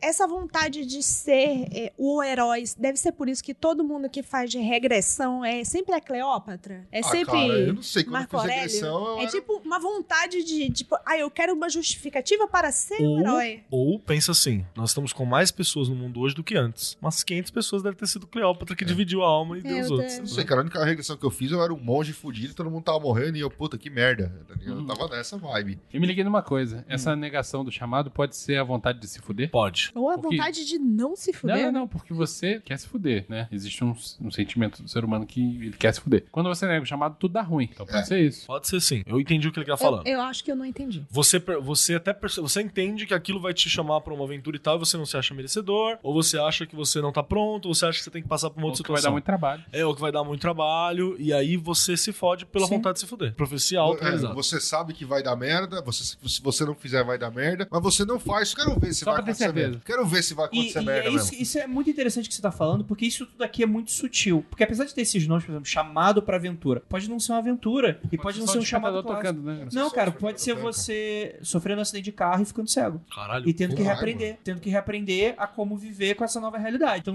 então, tipo assim, tudo isso aqui é arquétipo mesmo, da parada mais sutil possível. Porque, por exemplo, o quarto, a quarta etapa, o encontro com o mentor. Muitas vezes o mentor pode não ser o mestre dos magos, pode Fala- ser uma situação. O Kleber chega na tua porta aí, É. você tá sem dinheiro pro busão, arrumei esse carro aqui. Volta um passo aqui. Fala a recusa de chamado aconteceu comigo essa semana. Não mesmo? Conta aí. Segunda-feira, tá tendo CIPAT na empresa. Que isso? E- Ah, semana, não sei o que, da prevenção puta que acidente pariu. É isso aí. Ixi, Puta, chato pra caralho. Chegando lá, ah, o que, que vai ter hoje? Ginástica laboral. Eu, quê? Ih, campeão. Mano, Só chance de brilhar, hein, Grosso? a tia entrou, eu levantei, falei, ginástica é o caralho.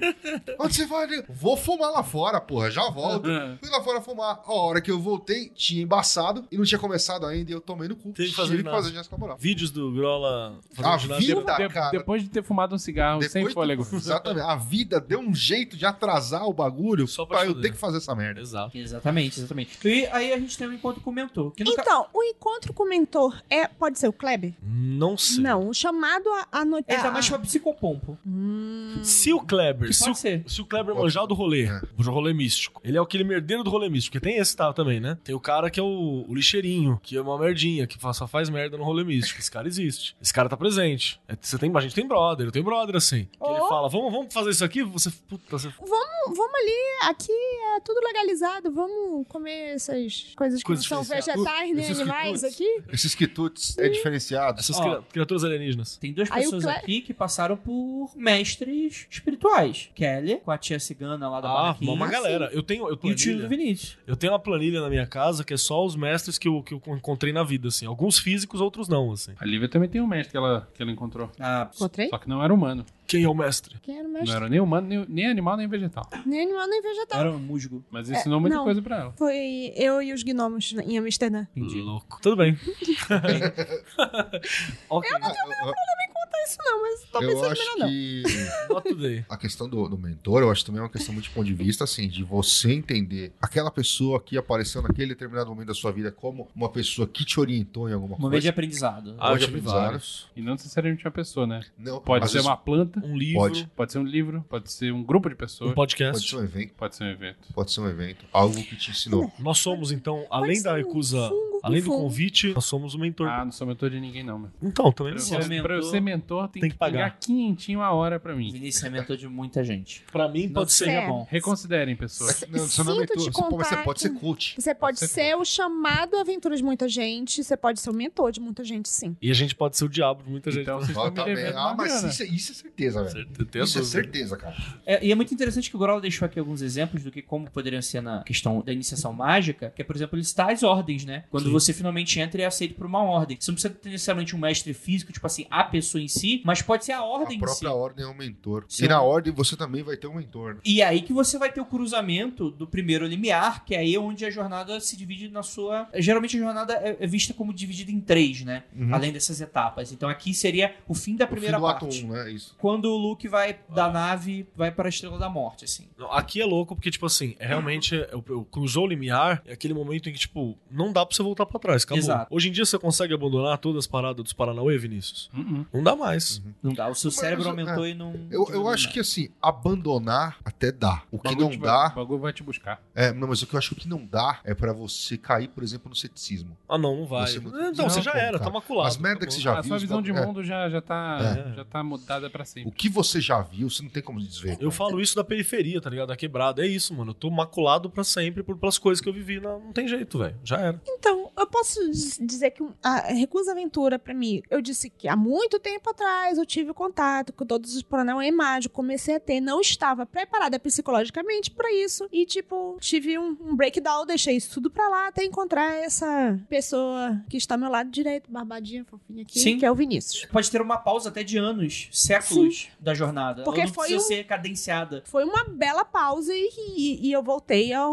ao Mas ao você nunca foi mais a mesma. E você não, não, foi. exatamente, eu E- não fui. E quando você foi buscar, Eu você não foi buscar pra ler livrinho, você foi buscar pra editar livro a respeito, fazer o podcast a respeito, nadar no bagulho, fazer evento. Os destinos chegaram, as moeiras chegaram e falaram É. assim: olha, você parou ali, é, você não vai, você não vai começar dali, não, né? Vamos te dar um, um chute na bunda pra você ir. Vamos mais adiante, mais rápido. Eu vou até pe- perguntar pro Grola que geralmente, isso é muito interessante, que até nos filmes assim, essa quinta etapa, o cruzamento do primeiro limiar, ele geralmente tá muito ligado com o movimento. Geralmente são aquelas cenas de estou iniciando a viagem. Uhum. Depois que todo o prólogo do filme aconteceu, eu encontrei o mestre chamado, eu recusei, tomei no cu, e aí encontrei o mestre. Geralmente é, estou com meu carrinho indo pra algum lugar. Cara, eu acho que na, na jornada magística, eu acho que sai um pouco disso, porque assim, é, é quando você fala da, da jornada do herói, você tá falando realmente de uma aventura, Sim, aspas, sim, assim, sim. certo? Então você precisa ter essa trilha, Um esse movimento, entendeu? Eu acho que muitas vezes na, na jornada magística é meio que um choque mesmo. É você passar por uma situação e fala, cara, e aí, como a gente falou, você não vai desver mais. cara. Sim, sim. Entendeu? Meu, agora é vida que segue, Se o cara. rolê Porque. for só abraçar a árvore e, e adorar deuses antigos e tal, provavelmente você não vai ter essa ruptura. Não. É na hora que você vê uma parada, ou, ou que faz alguma parada acontecer, ou que alguma coisa acontece com alguém muito próximo e que você não tem como questionar a realidade daquilo que aconteceu. Esse é o momento da virada, né? É quando você não tem. Acho que também Quando você não tem pega, arcabouço teórico pra negar aquilo que você É, viu. não, o rito pegou, o É, bagulho A primeira fez. vez que você faz uma parada impossível acontecer, você fala, caralho. Você pode até questionar. Puta, será que fui eu? Mas você não pode negar que aquilo aconteceu. É, É. No fundo, você já tá acreditando, né? pra que acho que é, cara. E após essa etapa, a gente vai ter essa sexta, que é o testes aliados e inimigos. Isso era mais ou menos beleza. O seu mundo ele se expandiu de uma certa forma, então agora vocês vão conhecer o NPC do jogo. Então o que, que é? Se você entrou numa ordem, começou a fazer o primeiro review que deu certo, você vai falar com o cara que vai ser o seu superior, você vai encontrar o Kleber, você vai encontrar o Pícaro, Ou os outros heróis. os outros heróis. Encontrar É o quem? Pí- Pícaro. O Pícaro é uma imagem É o pai do Ícaro? Não, não. Vai lá embaixo e muda o negocinho das histórias, das piadas sem graça. eu tenho fazer já um- tá zerado. Eu tenho que fazer um contador de piadas sem É, graça. O não- pícaro geralmente é aquela imagem super dúbia, ou geralmente muito alívio cômico, ou que é aquele teu colega que é meio dúbio do tipo, eu não sei se esse filho da puta vai me trair. Uhum, tá. Esse é o pícaro. Beleza. Pode ser também aquele cara que, que é Pícaro o, das Galáxias. Ó, de que é acordo, de loucura. de acordo com isso aqui, ele é um personagem comum nas narrativas do século XVI ao XVIII, normalmente na Espanha, e ele é aquele trickster. Ele é legal, mas ele é perigoso. Kleber, sem, Kleber, sem mostrar a fase. é. Kleber em potencial. Eu acho que essa etapa, cara, pra mim, ho- hoje em dia, é muito aquela parada. O cara começou a estudar. Finalmente, quando você tá numa ordem, você acaba sendo muito guiado, né? Mas. É o grupo do Facebook. É a porra Tá, do grupo, grupo de, de Facebook. Facebook. Caralho, todo mundo pensou nisso que eu pensei também que É. era adicionar isso. Que tem aquele filho da puta que quer foder os incautos. Banimento não precisa. Mago não precisa de colo. Tem o... Curar diabetes só da magia. E também tem o Iniciação no Motel. Vem cá. Caralho, como tem isso? Não, iniciação vendo no motel. É o só por Deus, do, do- é a orcutização, é a facebookização da magia. Não é?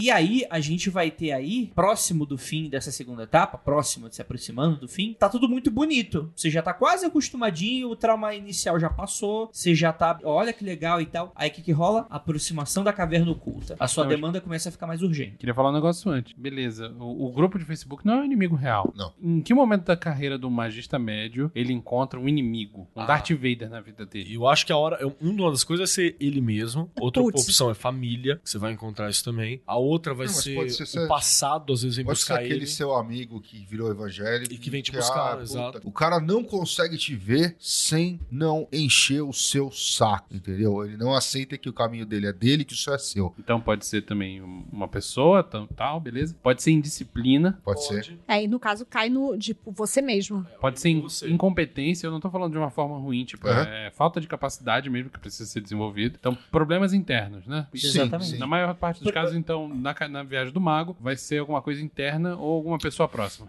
Sim. A aproximação da caverna do Cthulhu, por exemplo, é aquele cara que, incapaz, faz o ritual goético e se fode. Ou é a primeira vez que ele tem que fazer uma magia de emergência. É, é, exatamente. É quando você precisa realmente resolver uma, um pepino na base da macumba ali e que você tem que começar a se provar. Até então você tinha tempo, você podia perder um, dois dias pra É. pesquisar, ah, o cacete daqui a pouco. Não, caralho, eu quero fazer a consagração astrológica. Como é que eu vou fazer? Vou pesquisar aqui, vou ler o, três livros de filosofia oculta da gripa. Então, Misericórdia. fazer uma magia, fazer uma consagração. Aí você descobre que a janela de consagração é amanhã, filhão. Vai ter que fazer se Mas você vai ter que fazer sem essa porra aí. Eu tô, eu tô, eu tô vendo uma situação meio Hellraiser. Razer, é, o cara se fudeu muito. Não, não, não, não, não, não, é não, não, não, eu errei, errei, errei. Eu nunca nessa situação, inclusive. Eu nem quero. Se apareceu aqui, eu tô indo embora. Caiu aquela caixinha Eu na tô minha falando mão, do eu quebro. Constantine, as Ah, tá, histórias do. Constantine. Hellblazer. É, É o Blazer. Que é um Ah, não, você mais fala leve. o seguinte: o cara invocou um bagulho que não era pra invocar, agora precisa dar um jeito de botar pra correr? Quem nunca, né? Sim, mas eh, são histórias mais reais do que o Eu Hell... conheço gente que Hellraiser- invocou, invocou, o bicho chegou, ocupou e o cara nunca mais foi visto. O que ficou no lugar é outra coisa. É. né? O cara não. Aquele lendário lá? Porra, tem tantos. Eu consigo pensar nos três. Ouvi umas histórias da pessoa que pede um favor aí pra, um- pra uma entidade aleatória, vai lá, o negócio funciona, faz agradecimento e o bicho não vai embora. Pode acontecer também. Olha aí. O cara achou, pô, tá, tá bacana esse lugar aqui. O pessoal cumpre direitinho que promete, né? Nesse caso, o amigo da Umbanda é qual o papel aí, arquétipo? Direitinho aquilo que promete, eu não vou embora, eu vou ficar. Isso é muito real, cara. Mas é, você tem que. Aí a hora. Porque aí é a crise, que é a nona etapa. Foi quando que, tipo assim, você tá se aproximando. Desculpa, não é, não, é a oitava etapa, aprovação. Que essa é a parada. Você invocou o goético, aí é o momento que ele fala que ele não vai embora. É a aprovação. Agora tu vai ter que se virar, cara. Eu não vou. Eu não vou sair daqui. Será que tu é um magão mesmo? saio, tu é o não, Patolino? Mas é que tá, saio daqui. Aí tem duas questões. Uma você pode ter que se fuder e se virar pra tirar, ou outra você tem que aprender a ser humilde e procurar o seu amigo macumbeiro pra te levar no terreiro. Exatamente. Aí depende de qual caminho, Não, qual eu acho que caminho tá ainda não. pica. Sabe onde que eu talvez É. possa se encaixar? É mais pra frente. Sabe o que eu vejo? Porque isso pra mim, ah, o cara não quer ir embora. É que pra mim o jogo começa aqui. A aproximação da caverna oculta, que é a sétima etapa anterior, ela é muito, vou fazer a parada. Aí começa a fazer. Aí o cara não quer ir embora. Aí aprovação. Agora tu vai ter que ver. Agora Ah, tu aí, aí você tá no primeiro confronto A, ainda. a aproximação da caverna oculta não é uma coisa mais contemplativa e de enfrentar algum problema interno seu, mais do que lidar com alguma coisa externa? Pode ser. É uma aproximação do da mal. caverna oculta. Mas é uma Lidar aproximação lidar do com o medo interior, você fala? É, tipo, é, é o, é o Luke Skywalker lá em Tatu- Dagobah. em- em Dagobah, entrando na caverninha, Não, achando... não. Não, é, o, não o, é. o Luke em Dagobah é meio, meio. Eles tentaram fazer isso e não ficou. Mas a mina entrando na caverna lá, que eu acho um. O cu. Que cu, mano. A É, Rey. mina- A, a Ray entra no cu. Aquela caverna cu. É um cu. É. É o cu do planeta. Ai, que merda. Ai, que. que... Eu, com licença, eu preciso de.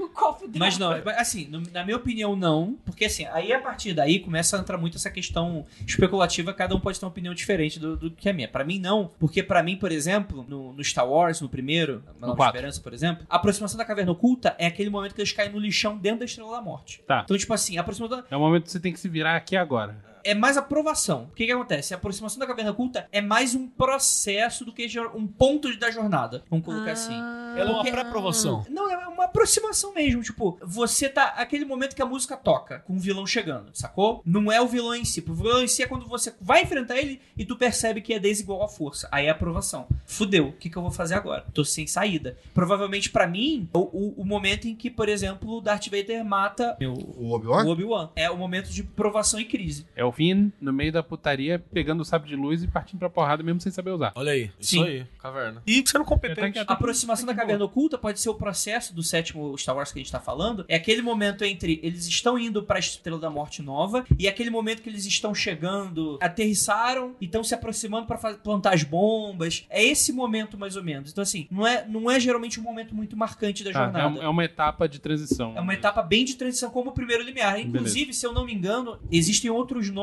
pra aproximação da caverna oculta que, se eu não me engano, é a aproximação do segundo limiar. Pra chegar na Geralmente é o fim do processo, desse segundo processo, Uhum. pro, pro terceiro, que é aí que vai acontecer a aprovação e a crise, que estão sempre juntos. Dentro da ordem, aqui é quando aquele cara chega e fala assim: existe uma coisa chamada ordalha, daqui a pouquinho você vai sentir Exato. passar. A gente sabe aquele rito que a gente fez ontem? O que, que tem? Ele também era pra poder liberar as coisas que estão te atrasando da vida. É o reconhecimento que existe um problema e que você em breve vai enfrentar ele. Então se prepara que você vai ter que resolver É. as coisas da vida. Sabe aquele momento no RPG, quando dá autosave e tem- tá cheio de item na sala? É, De qualquer puta, RPG? é isso aqui. Tu vê que na próxima tu tá fudido. É, esse o momento. Então. Tem aquele, aquele meme, eu acho maravilhoso, do Gandalf, olhando em volta, que ele fala: tem um monte de item aqui, o jogo deu autosave, tem um lugar pra me recuperar a minha vida. Ele olha pra frente assim e fala: "Puta, Fudeu. Total. Tinha uns jogos mais antigos que falavam assim, dava uma mensagem na tela e falava, é sábio salvar agora. Filha da puta, né? É engraçado, né? Porque antigamente se falava pra cara, esse- nos grupos, se falava pra cara de ordalha, e se tinha discussões e discussões. E hoje é um negócio que, que é apagado, né, cara? Que Brasil é a mais, ordalha. Não tem- Mano, você nasceu brasileiro. Que ordalha maior é A essa? sua ordalha é sair daqui. É impossível. O Vinícius tá tentando, tem quanto tempo aí não consegue sair de Eu vez? desisti. Eu não tem jeito, cara.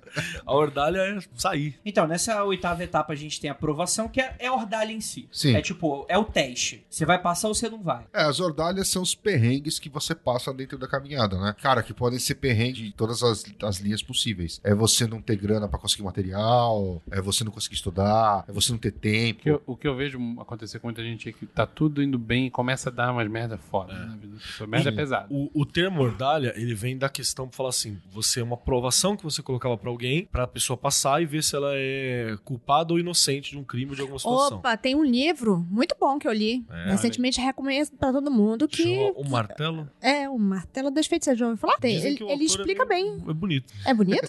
E entende muito de jornada. Me disseram que o autor andou dando um- umas fotos de nude na, no, no Twitter Que recentemente. bondinho, hein? É, pô. Correndo pra pagar. É, a gente tem a nona etapa, que é a crise. Que é o seguinte: é aquele momento que tu percebe que não vai rolar. É aquele momento. Sua em que- primeira investida contra o inimigo dá ruim, né? É, exatamente. E a crise é, é justamente esse momento de, de dúvida de você mesmo, de que você não sabe se você vai conseguir. E é aí que tem a parte pra mim mais legal de toda a jornada, que é aquele momento que eu citei que o André reconhecia nos filmes, que é a morte do herói. O herói pode morrer literalmente ou não, pode ser uma morte figurativa, pra renascer logo em seguida.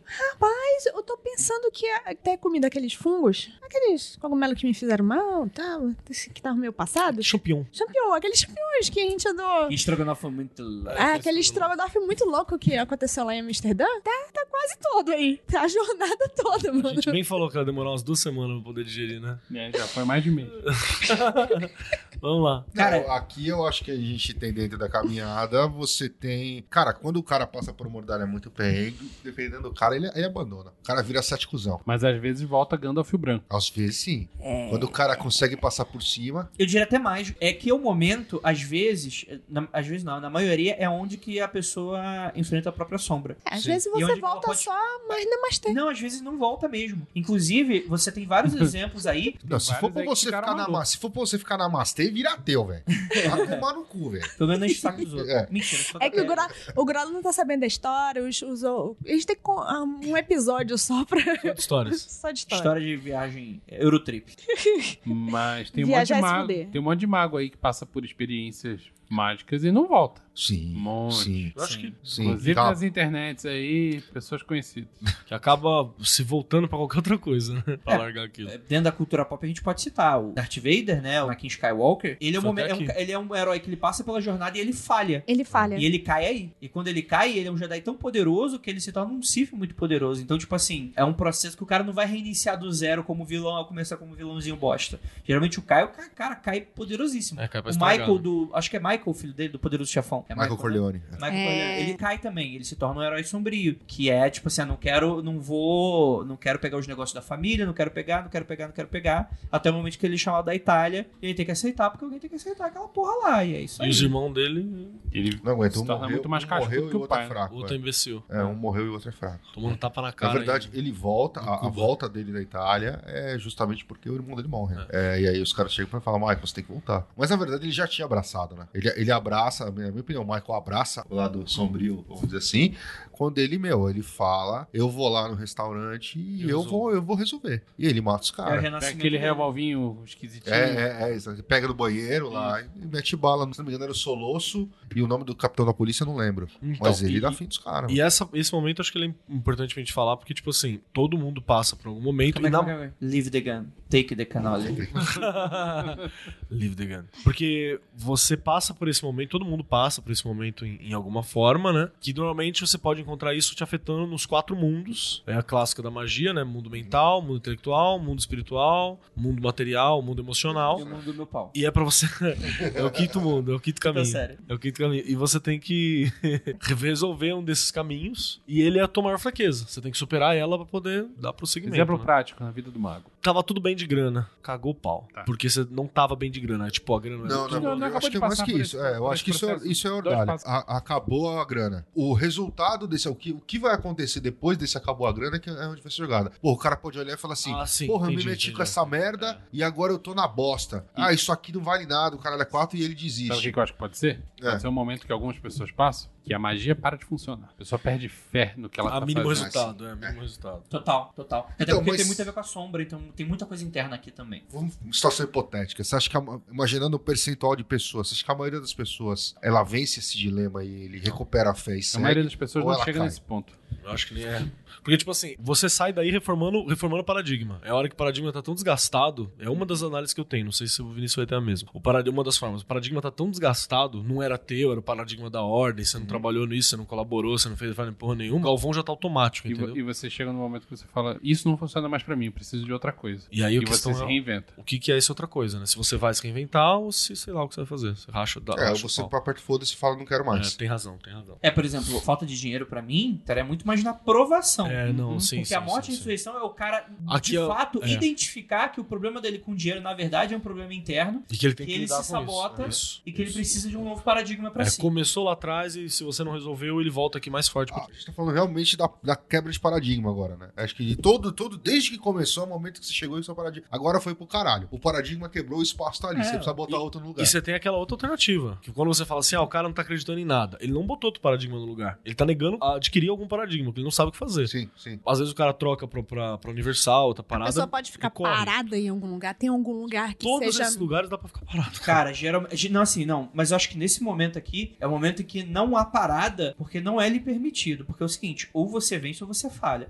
Se você falhar, Assim vai te gerar. de lixo. né? Você, você pode se tornar depois da falha, você pode até se Encostar. tornar beleza, encostar. Porque você falhou, sua vida ficou uma merda, é aquilo ali e você vai morrer dependendo do INSS. É, você- Ou e- nem isso daqui a pouco. Você tem essa ordalha Eu, eu te falei do, do alquimista que o, que o William conheceu numa escola. O William é um brother nosso, tal, que ouve magicando, conheci todo mundo. Ele, na época ele tava pegando as paradas de alquimia, ele conheceu um cara que era um, um picudo de alguma dessas ordens alquímicas aí. Uma versão de Rosa Cruz, sei lá que caralho. E o cara tava, tipo, 40 e poucos anos, tinha pegado uma doença braba, tava na biblioteca, encostado. O cara tinha desistido do rolê inteiro, assim, velho. O cara, o William lá conversava, o cara tinha lido tudo, conhecia tudo, falava de tudo, nomeava tudo, o cara manjava pra caralho, mas ele passou pela ordalha dos 40, 40 e pouquinhos ali e não Ficou. voltou, não terminou, não completou. A famosa. E, ele, e o cara reconhecia, ele falava, não, eu. E primeiro ele falava que ele tava na Noite Negra da Alma, aí depois ele falava que ele não conseguiu passar a Noite Negra da Alma. O cara reconheceu. A noite negra da alma É a grande ordalha. é a uma.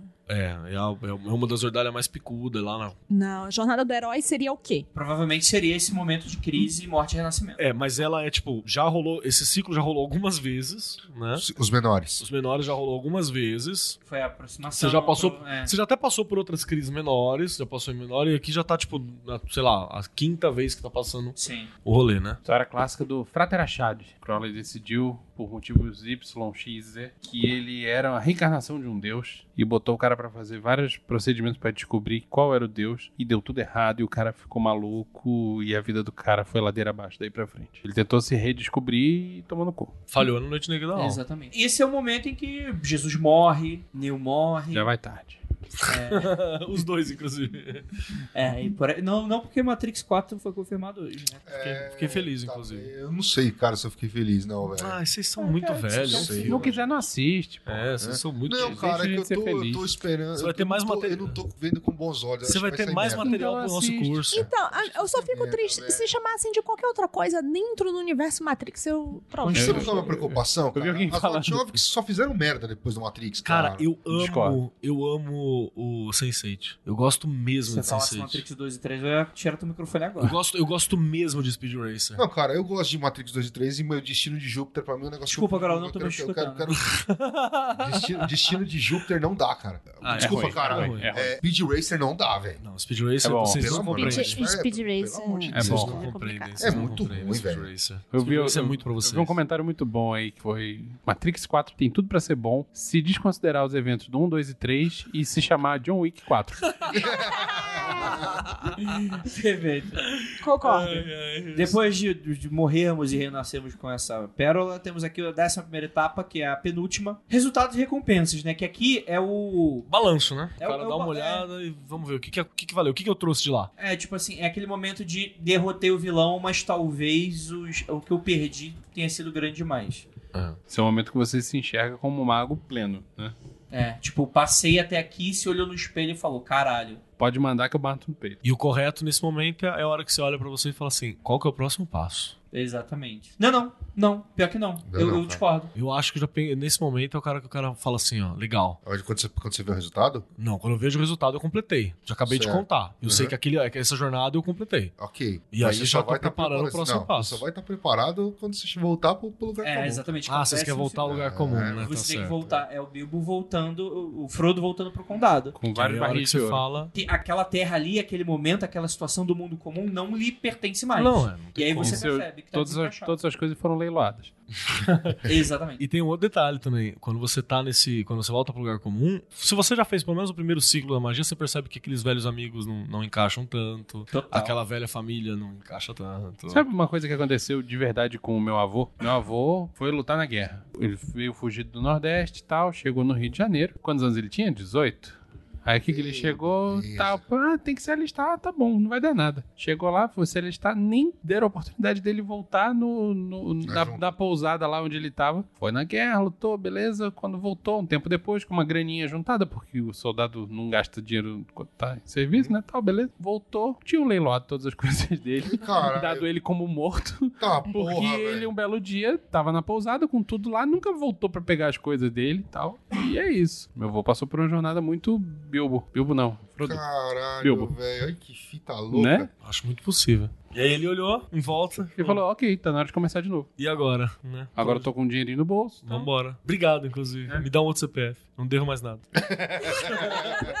Aí, se não me engano, brigou com os amigos da época porque não foram correr atrás de saber se ele tá vivo ou morto. Não, mas é normal, cara. A gente acaba largando, né? Umas, uma galera, assim, nesses ciclos, assim. Cara, eu acho que você acaba. Muitas vezes você não, não larga, mas. Eles te você- largam, às Não, vezes. não, não, não é isso, Keller. Eu acho que às vezes você começa a separar as coisas. Você começa a colocar na mesa e fala: olha, eu tenho amigos que cresceram comigo, que são diferentes dos amigos que fizeram faculdade comigo. É lógico que desses pontos alguns vão, vão realmente Vão- vão desaparecer. dois. Mas os que ficam, você consegue separar as coisas. Você sabe que você. As conversas que você tem nesse grupo são diferentes da que você tem desse. Você, come, você aprende, faz parte, talvez, dessas jornadas, Você, você isso, aprender procurar. a fazer esse tipo de avaliação também, entendeu? Ah, porra, agora eu, eu estudo magia, eu só quero ter amigos magistas. Deus me Ah, livre, vai né? tomar no seu cu, velho. É. Nossa, tem bosta. pa- mais pau no cu do que imagem. Nossa, velho. Pior que magista, só podcast. Concordo. Magista e podcaster, então. Aí fodeu. Mas eu digo, eu, eu digo essa parada porque, tipo assim, realmente aquele local que você tá, aquelas pessoas simplesmente não encaixam mais. Não é que você tá se achando nem nada assim, Uhum. mas o seu papo não cola. Sim, sim, não, eu entendo. Entendeu? eu O entendo, papo não entendo, cola, cara. assim. Sim, cara, eu Nossa. já, já passei por isso em diversos momentos, assim.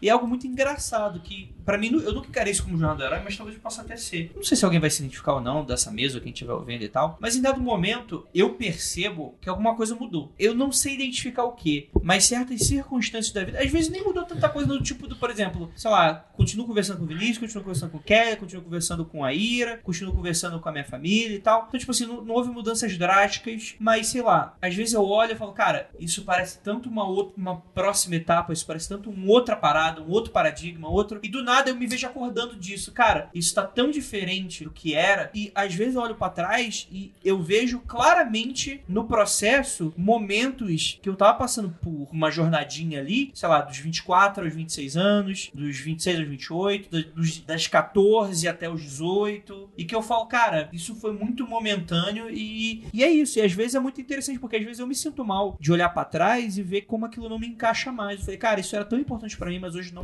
significa quase nada. Mas, Andrei, não encaixar, vamos supor, esse mundo que você tá falando, esse mundo não se encaixar com você, ou não conversar mais com o Andrei de hoje, impede você de, por exemplo, transitar naquele mundo? não, não. Porque eu Se aquele conheço. mundo for um local, ok. Mas eu tô falando. Não, não, não, mundo- não local, não. Assim, vamos, vamos supor, teus brothers de infância e adolescência, de repente tomaram outro caminho na vida, cara. Entendeu? Porque, Sei lá, os caras não tem nada a ver com o que você faz hoje. A vida que você leva hoje te impede de sentar com esses caras um, um dia X, uma- num, num sábado, e tomar uma cerveja com eles. Sim, pra mim me impede. É. A minha também me impede pra caralho, porque eu Impede. tenho zero vontade de estar na presença dessas pessoas. aí.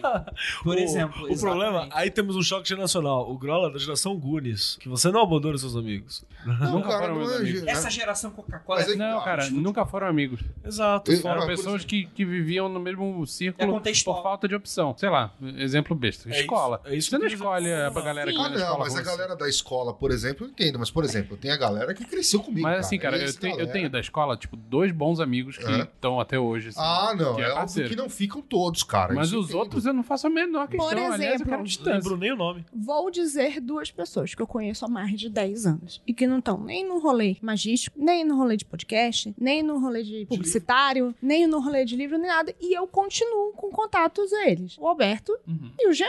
Tipo, essas pessoas ficam. Essas pessoas impedem a gente sentar e conversar e, e trocar uma, uma ideia com Ah, o que, que você ainda tá fazendo? Tô fazendo livro. Ah, ainda tá com aqueles negócios, aquelas capirotagens? Tô, tô, não sei o quê. Ah, mas não sei o quê. Mas é. Mas você continua a conversar, senta, toma uma cerveja com ele, mas eles não fazem mais parte do seu dia a dia. Então, não, mas calma aí, deixa eu fazer uma pergunta então pra você. Beleza, ter contato pra mim é uma coisa. E, é, por exemplo, eu tenho contato com, por exemplo, um, um amigo meu do Rio de Janeiro, que vez ou outra eu me encontro com ele. Mas eu não faço uma jornada com Mas, eles. cara, não é a mesma coisa. A mesma coisa não é. Não é tipo de mudança de relação de amizade, mas não me cabe mais. Não encaixa, não encaixa. Sabe quando tá desencaixado? Não encaixa. Sim, Não tem- encaixa. eu tô falando, tem É pessoas. legal. Tem pessoas que você desencaixa totalmente, que eu hoje olho e falo assim, puta que pariu, ainda bem que me livrei desse encosto. Aconteceu uma briga? Não. Aconteceu algum desentendimento? Não. E pisou no meu pé? Não. Só, tipo, não quero É, mais. deslocou, tipo, deslocou, isso deslocou. Essas pessoas deslocam. Com algum Só esforço que você até consegue. Tem algumas pessoas que não necessariamente hora que você passa de um. Você passa. Se você faz todo esse ciclo de jornada do herói, você não tem que se desligar totalmente de todas as pessoas. Tem pessoas que Eu, ficam. eu acho que não é nem uma questão de estar ligado ou não. É uma questão de você. É, é como eu falei, de você ter, ter trânsito nisso. De Algumas você- pessoas você ainda tá continuam lá, a somar. Você tá lá. E se for sobre Tem habilidade de trânsito, É. a gente ainda tem. Então, se você. Se Não, você mas, quer. Cara, eu conheço gente que simplesmente não transita mais. Ah, não, tipo, o cara ignora a existência dele naquela situação. Eu falo, porra, se você não sabe de onde você veio, como é que você sabe onde você vai? Entendeu? E assim, cara, pô, é óbvio, cara, tem pessoas que você não vai encontrar mais. Graças Tem pessoas, tem pessoas que, graças a Deus, você não vai encontrar mais. Tem pessoa que, pô, que merda que eu não vou encontrar mais essa pessoa. Certo? Agora, tem pessoas que você tem uma relação de, de história ali, entendeu? Tem aquele brother que você fala, porra, por mais que você fale com o cara uma vez por ano, mas você ainda tem cons- consideração por aquele cara. A consideração não, mas consideração é uma coisa. Não, mas aí você sentar e tomar cerveja com o cara, eu conheço gente que não faz isso, né? Eu acho que tem. Entendeu? É, sim, porque as simplesmente pessoas viram magistas e só lidam com magistas. Não, esse cara tá louco. Só com pessoas que se imergem nisso e não, não tem nenhum outro ponto de Esse referência. aí, esse aí tá louco. Esse aí surtou, Não, mas é o que eu as tô falando, era. cara. Isso não acontece no meio magístico. Nossa, Isso acontece em todos os meios. leva pro, pro, pro interno. Entendeu? Eu, porque, assim, é porque você. Pode falar, pode mandar essa mensagem, falar com quem que você tá chateado porque não quer falar mais Não, com não tô você. chateado, mas assim, é porque se você, por exemplo, você se forma na faculdade, então você não quer mais falar com os teus amigos que, sei lá, porque não tiveram oportunidade de fazer uma faculdade. Não, Acho que não, tem muita lógica Não, nisso, não, entendeu? Aí não, acho- aí, eu- aí a pro- espero que na próxima jornada você aprenda humildade, né? Porque, É, eu puta, acho que não é tem muita a lógica, entendeu? não- Então por isso que assim, eu mantenho. Óbvio que eu falei, porra, a galera da minha escola, de moleque, eu não lembro, cara. Porra, sinto muito, mas, tipo, não tenho contato mais com essa galera, entendeu? Eu não sei, é que, é que pra mim. é- Agora, é- a galera que cresceu comigo, porra, que, que fazia os corre comigo na. A, a essa galera, eu ainda tenho, ainda tenho contato, entendeu? Cara, Mais, inclusive, do que a galera que se Pra formou mim, a na minha faculdade. experiência é completamente diferente, assim. Mas é porque também é, eu tô longe de casa já tem bastante tempo, né? É, eu passei por essa etapa, eu vejo do que você tá falando e eu vejo o que o Grola tá falando. Talvez seja uma coisa de idade, porque eu e o Grola nós somos Cara, mais velhos do que você. Eu não sei se eu ficando mais velho vai melhorar isso, não, mas. Não, Não, é que é, eu tipo acho- assim, Eu acho que você a tendência é piorar. É, Exatamente. você acaba vendo, tipo, acaba conhecendo as pessoas que, ok, vale a pena segurar essas pessoas. Tem várias pessoas na Irmandade que Então, não, quero ver mais, mas sobrou essas pra duas. mim não vale a pena segurar É ninguém. porque eu acho que isso, cara, é uma questão do reconhecimento do mundo comum. Porque eu acho o seguinte, não adianta você, é o que eu falei, velho, você renegar o mundo comum de onde você veio, pode impedir você querer enxergar pra onde você vai, entendeu? Então, assim, eu consigo olhar pra trás e entender essas etapas da minha vida, e entender que algumas pessoas vão, que algumas pessoas ficam, e eu ainda, como eu falei, por mais que eu não fale todo dia com a pessoa, eu ainda considero amigo, eu ainda, entendeu? Sento pra tomar uma hora que dá. E normalmente mais vão do que ficam, né? Isso é um... Se- Não, Sim, total, essa, essa é a total. conta. Total. Essa é. a É. conta. Agora, tem gente que simplesmente paga, entendeu? Eu não acho que dá pra você apagar o passado, entendeu? Eu acho que é uma coisa complexa Não, eu isso. acho que. Mas dá pra virar a página de tempos em tempos. Ah, sim. Dá. Faz até muito É bem. isso que o André tá falando. Muda de cidade, troca o celular. É tipo assim, não é tipo é não me deixar de, de encontrar aquela pessoa, eu não respeito. Mas é, é muito mais no sentido de Bilbo voltou de volta pro condado, cara, tipo, isso faz tão não mais parte de mim Não, hoje. sim, você Sim. precisa entender que aqui, ali não é mais seu mundo. Você tem precisa uma relação isso, com uma cara. pessoa que você tinha antigamente e você conversar e simplesmente não vai mais. Não faz sentido. Não faz mais, exatamente, não faz mais. Parece que você tá forçando uma situação. Tipo, por Ah, exemplo, você, mas- por exemplo, mas você é isso- conversar com uma ex-namorada como você conversava quando era namorado com ela. Não, não. Não, Não é isso que eu tô sentido. falando assim. As pessoas ficam, as relações mudam. As relações mudam. E se você tá se apegando muito à pessoa, segurando pra ela não ir embora, tá errado. Não, é porque, O legal são inclusive- essas pessoas que vão e voltam e conversam e você consegue conversar. São pessoas que transitam tanto quanto você. É porque, inclusive, você não tá conversando com essa pessoa que tá aqui com você agora. Você tá conversando com a pessoa que tava lá no passado. Pô, é do caralho você conversar com o brother seu e entender que você não vê há 10 anos e entender, cara, pra onde a vida levou ele, saca? Porque às vezes Mas tem um não- caminho. você não enxerga com um certo distanciamento. Depende, cara. é Sim, que assim, depende da depende pessoa. da proximidade que você já teve com essa pessoa e demonstra o interesse que você tem agora e em que mundo ela tá. Eu Porque acho que às vezes gente- o mundo que ela tá também interessa você. Você fala, pô, eu não, eu não gostaria de estar nesse mundo, nesse mundo que ela tá. Mas você tem curiosidade pra saber o que, que tá acontecendo com Eu ela. acho que se a gente usar o paradigma da própria jornada, você entende melhor isso, ó. Pensa que a jornada é cíclica. Sim. Ela tá fazendo uma, uma mola. Aham. Cada volta da mola completa, você tá começando um novo Um ciclo. novo ciclo. Tem gente que só tava em volta desse ciclo primeiro e foda-se. Tem gente que rodou. É, é, roda de hamster. Isso, tem gente que rodou alguns dos ciclos com você. Sim. Então, tipo, em determinado momento da jornada, por exemplo, meu irmão, em determinado momento da jornada eu cruzei com ele. Ele escolheu um outro caminho da jornada, ele tá no outro canto, continua meu irmão, a gente tromba com ele, não tem problema. E eu fui pra outro caminho. Pra frente, pra trás, foda-se. Eu acho que pra frente tudo vai. Né? Pra trás não dá. Então ele foi pra frente, do jeito dele, mas ele foi pra frente. E aí eu encontrei outra galera ali. Então como é que vai essa coisa de eu reencontrar? Só que você pode, de repente, reencontrar a mesma. Não é a mesma pessoa, porque aquela Não, pessoa mudou. não Você pode encontrar aquela pessoa de novo lá na frente. Sim, e sim. isso é muito legal. Quando você consegue. A pessoa foi, deu um caminho dela, eu dei o meu caminho, e a gente se reencontrou aqui e a gente, essa amizade ainda continua. Então a gente tá falando disso tudo aí, tá faltando exemplo concreto. Bilbo voltou pro condado. Pra ele, aquela galerinha do condado, Não um bando mais. de simplórios. Sim. Mas ele formou laços verdadeiros com Gandalf, por Sim. exemplo. Então não é que você não quer mais ter contato com pessoas e tal. Certas pessoas continuam sendo importantes, você continua conseguindo. Você virou um arrogantezinho do caralho. Pera aí, pera aí. Você continua conseguindo conviver socialmente, mas todo mundo achava que o Bilbo era um velho maluco. Não participava da vida. Mas aí que tô- o momento da jornada que eu tô dizendo é justamente isso. Essa galera, por exemplo, teu amigo que, que se manteve, foi porque lá naquele primeiro rolezinho do heróizinho pequenininho, pequeno herói Grola dando rolê com os brothers no- na, na escola, dando rolê de balada à noite, ele tava fazendo aquele rolê com esses parceiros. Sim, porque a gente pode- não pode esquecer também, antes do Bilbo sair, ele já era considerado maluco. Ah, piorou. É, Então, assim, ele já não tinha conexão E ali. agora ele fica invisível. É, é, é o maluco. Você vê, que deu- você vê que tá uma parada muito estranha quando seu amigo, de repente seu amigo começa a ficar invisível. É. Esse é o ponto que eu acho, entendeu? Eu É, acho e- mas assim, o Bilbo continuou com a vida dele e tal. O Gandalf foi embora, o Gandalf voltou. E é isso que eu tô falando. assim, Existem Gandalfs na vida que o cara vão, o cara vai, vão e Posso dar outro exemplo. Neil Meu da Gandalf é o Margoso. É, Margoso é um brother que eu encontro de 5 em 5 anos, a gente não se liga. Quando a gente se encontra, sei lá, na fila do banco, ele fala, caralho, mano, parece que eu vi o cara semana passada, É. sabe? A vida segue normalmente, a gente para, senta, toma uma, rouba uma geladeira de uma pessoa desconhecida e, e, a vida- e é isso. Essa história aí é. Cara, eu posso citar até o Neo da Matrix. Depois que ele aprende a know Kung Fu lá, tipo, do final ali, ele sai voando na tela, aquilo ali é uma representação lúdica de que, cara, a relação dele com a Matrix é outra parada agora. E existe esse distanciamento. Não, e, e eu mataria qualquer pessoa que tá aqui dentro porque eles estão só parte do programa, né, cara? Ele não se conecta nem com as pessoas direito mais, né? Ele conecta com a Sim. Trinity e com quem tá fora. Que é os novos companheiros de é- dele. Eu sempre penso em, eu não entendi Matrix.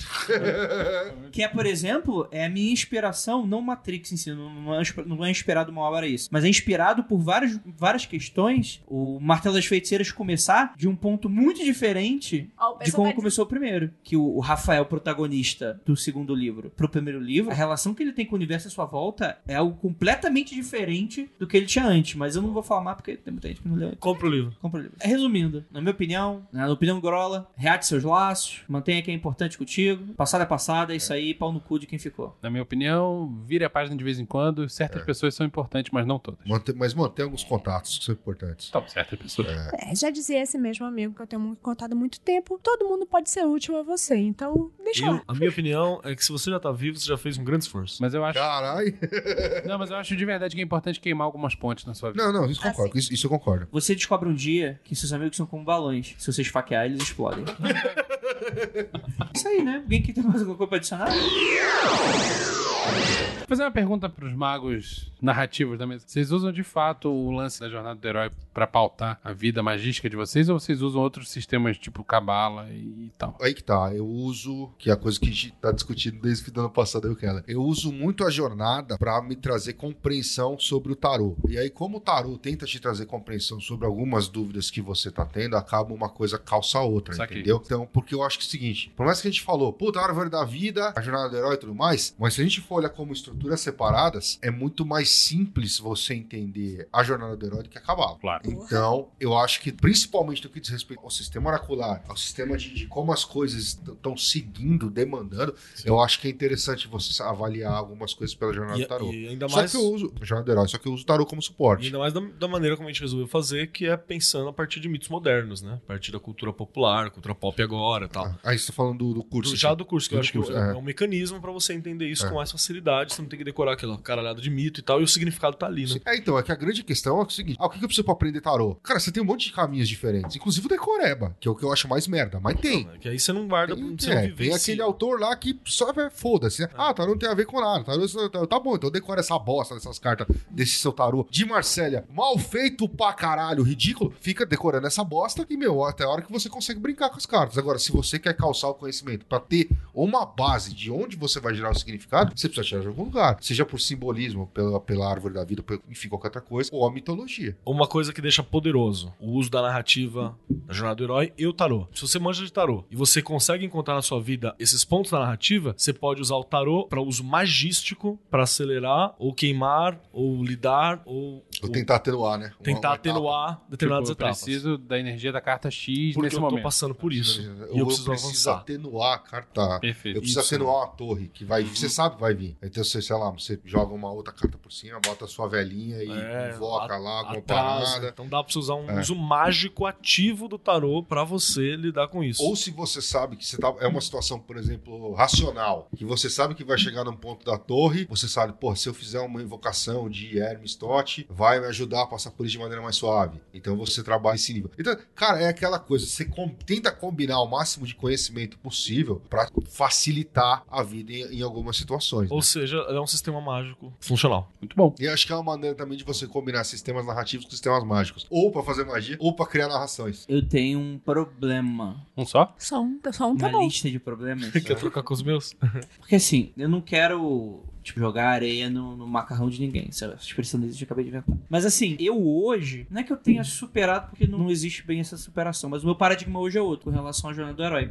Eu super respeito, porque foi muito importante pra mim durante um tempo, né? Pra quem não sabe, eu fiz lá o curso de estrutura literária do Eduardo Spohr, né? Foi quando eu comecei bem no iníciozinho da escrita e tal. Super me apaixonei pelo conceito. Eu acho que tem muita coisa que eu aprendi que eu devo muito a esse sistema, inclusive provavelmente estudando tarô, é, realmente é o momento mais simples pra mim estudar, porque eu já venho com essa, com essa referência e tal, mas e eu também não posso falar de caminho magístico e tal, porque eu não sou magão igual vocês aí não, mas eu tenho diversas encasquetações na minha cabeça e pra mim eu tô muito mais num paradigma gnóstico Chuta que é macumba. Do que Jornada do Herói. Então, por exemplo, hoje, pra mim, para mim, assim, pessoal meu, eu acho que Jornada do Herói é uma situação ilusória que a gente se coloca e que faz parte do sistema, apesar de se vender como não. Em que sentido? Eu acho que é uma roda de libertação falsa que te mantém dentro da roda girando. Andrei tá na ilusão de Maia. Eu não sei o que isso quer dizer. Nossa, isso foi profundíssimo. E isso que ele tá falando deixa de ser. Eu também acho que. Mas, Hã? mas, É.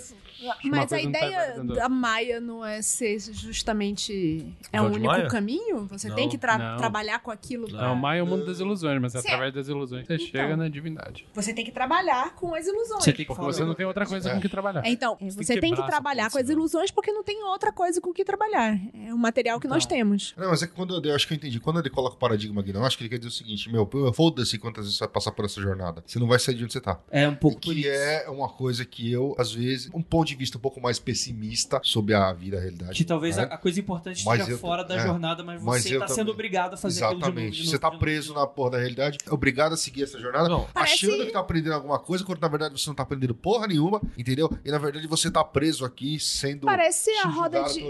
Isso não é. a ro- Seria a Isso é roda de gnosticismo. reencarnação? Não, você não, tá Sim, preso. Também, também. O Andrei Preso. descreveu o que é a parada do É. gnosticismo. É Tipo assim, gnosticismo. nós estamos prisioneiros aqui na realidade. É, essa é a parada que ele tá levantando.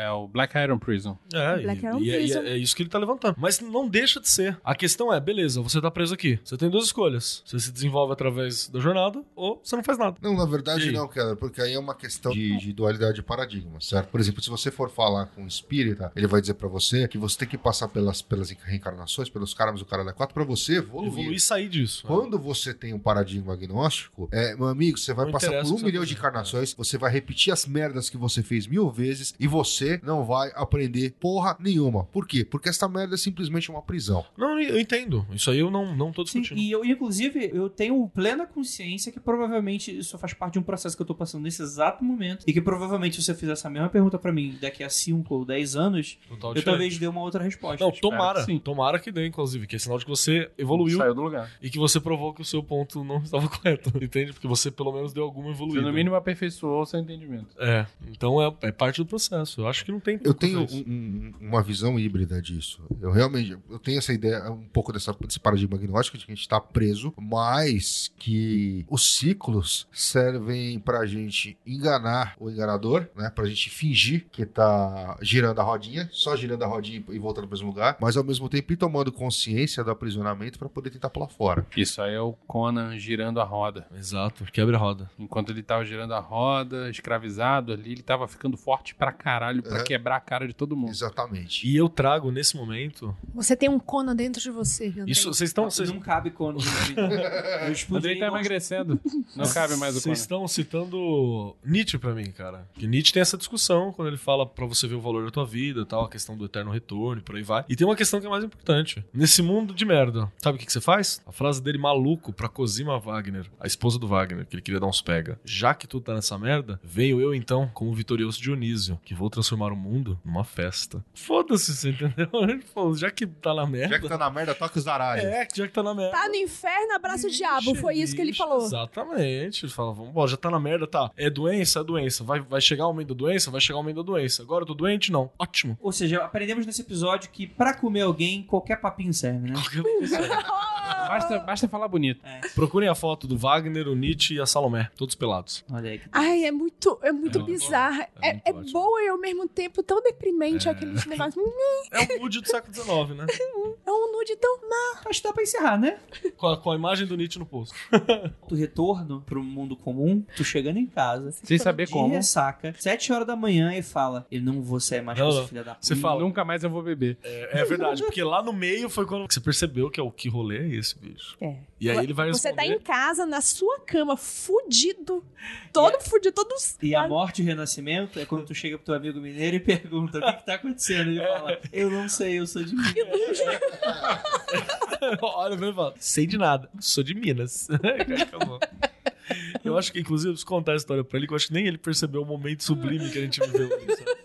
Beijo, Ele vai adorar saber isso. Ai. Então, gente, muito obrigado por todos vocês que ficaram até aqui. Muito obrigado por você que está escutando esse podcast. E também muito obrigado a essa mesa maravilhosa. E gostaria de lembrar a todos que Oscar no bode, Praise the Sun pra todos vocês. Cuidado com o Kleber.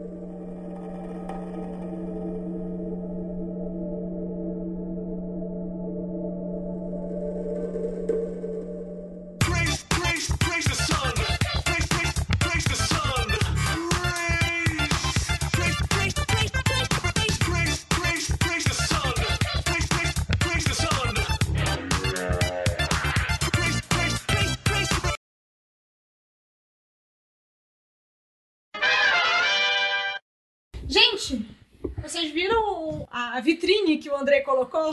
As pessoas estão com dúvidas sobre o que está acontecendo nessa vitrine. É o mago fazendo curirica, né? Sabe o que é o pior? Hipnotizado. Eu vi, eu vi a imagem. Sabe o que é o pior? Ah. É porque quando eu coloquei a imagem, eu pensei que ele estivesse só dormindo na mesa. Aí eu já eu publiquei e tal, agendei tudo. Aí depois de um tempo começou a falar, tipo, caralho, eita! Em off aqui, a Ana tá falando que ela abriu a vitrine no meio do trabalho. Justíssimo. Agora todo mundo acha que você é adepto de curiricas. Exatamente. O que pode ser verdade. Não, mas acho que o cigarrinho da Nanda deu uma baixada de bola. Pode ter sido, pode ter sido, né? Ananda, É a culpa isso. é tua se tu- o programa der errado. Beijo, Ananda. Tá lá, Tava tá lá ótimo em Poá estragando nossa gravação. Poxa. Exatamente. Quero dar um, um breve abraço aqui para aquele nosso amigo lá de Uberlândia, que terminou o TCC dele de psicologia, trabalhando com formas alquímicas. Foi o Puzzi? O Puzi. Beijo, Puzi. Um minuto de silêncio E ele, pra... e ele ilustrou, ele dele. fez ilustrações pra falar o bagulho porque ele não conseguia traduzir em O palavras. Puzzi é um arrombado, ele não me manda essas merdas. Tô ouvindo, né, Puzi? No workshop do SP Fantástica, É. eu entrei para lá, cumprimentando todo mundo para legal. Eu tropecei, cara. Eu falei, porra, essa merda. Todo mundo, ei, caralho, agora o Grola chegou. Nessa, nessa foi fantástica, veio o maluco pra mim. Nossa, eu vou pedir hoje pro Grola soprar rapé em mim. Teve um, um- um aluno meu que queria conhecer o Grola, que chegou e falou assim: será que ele me xinga se eu pedir? Eu falei, gente, o Grola, o Grola é um coelhinho, gente. Calma. O cara é um amor.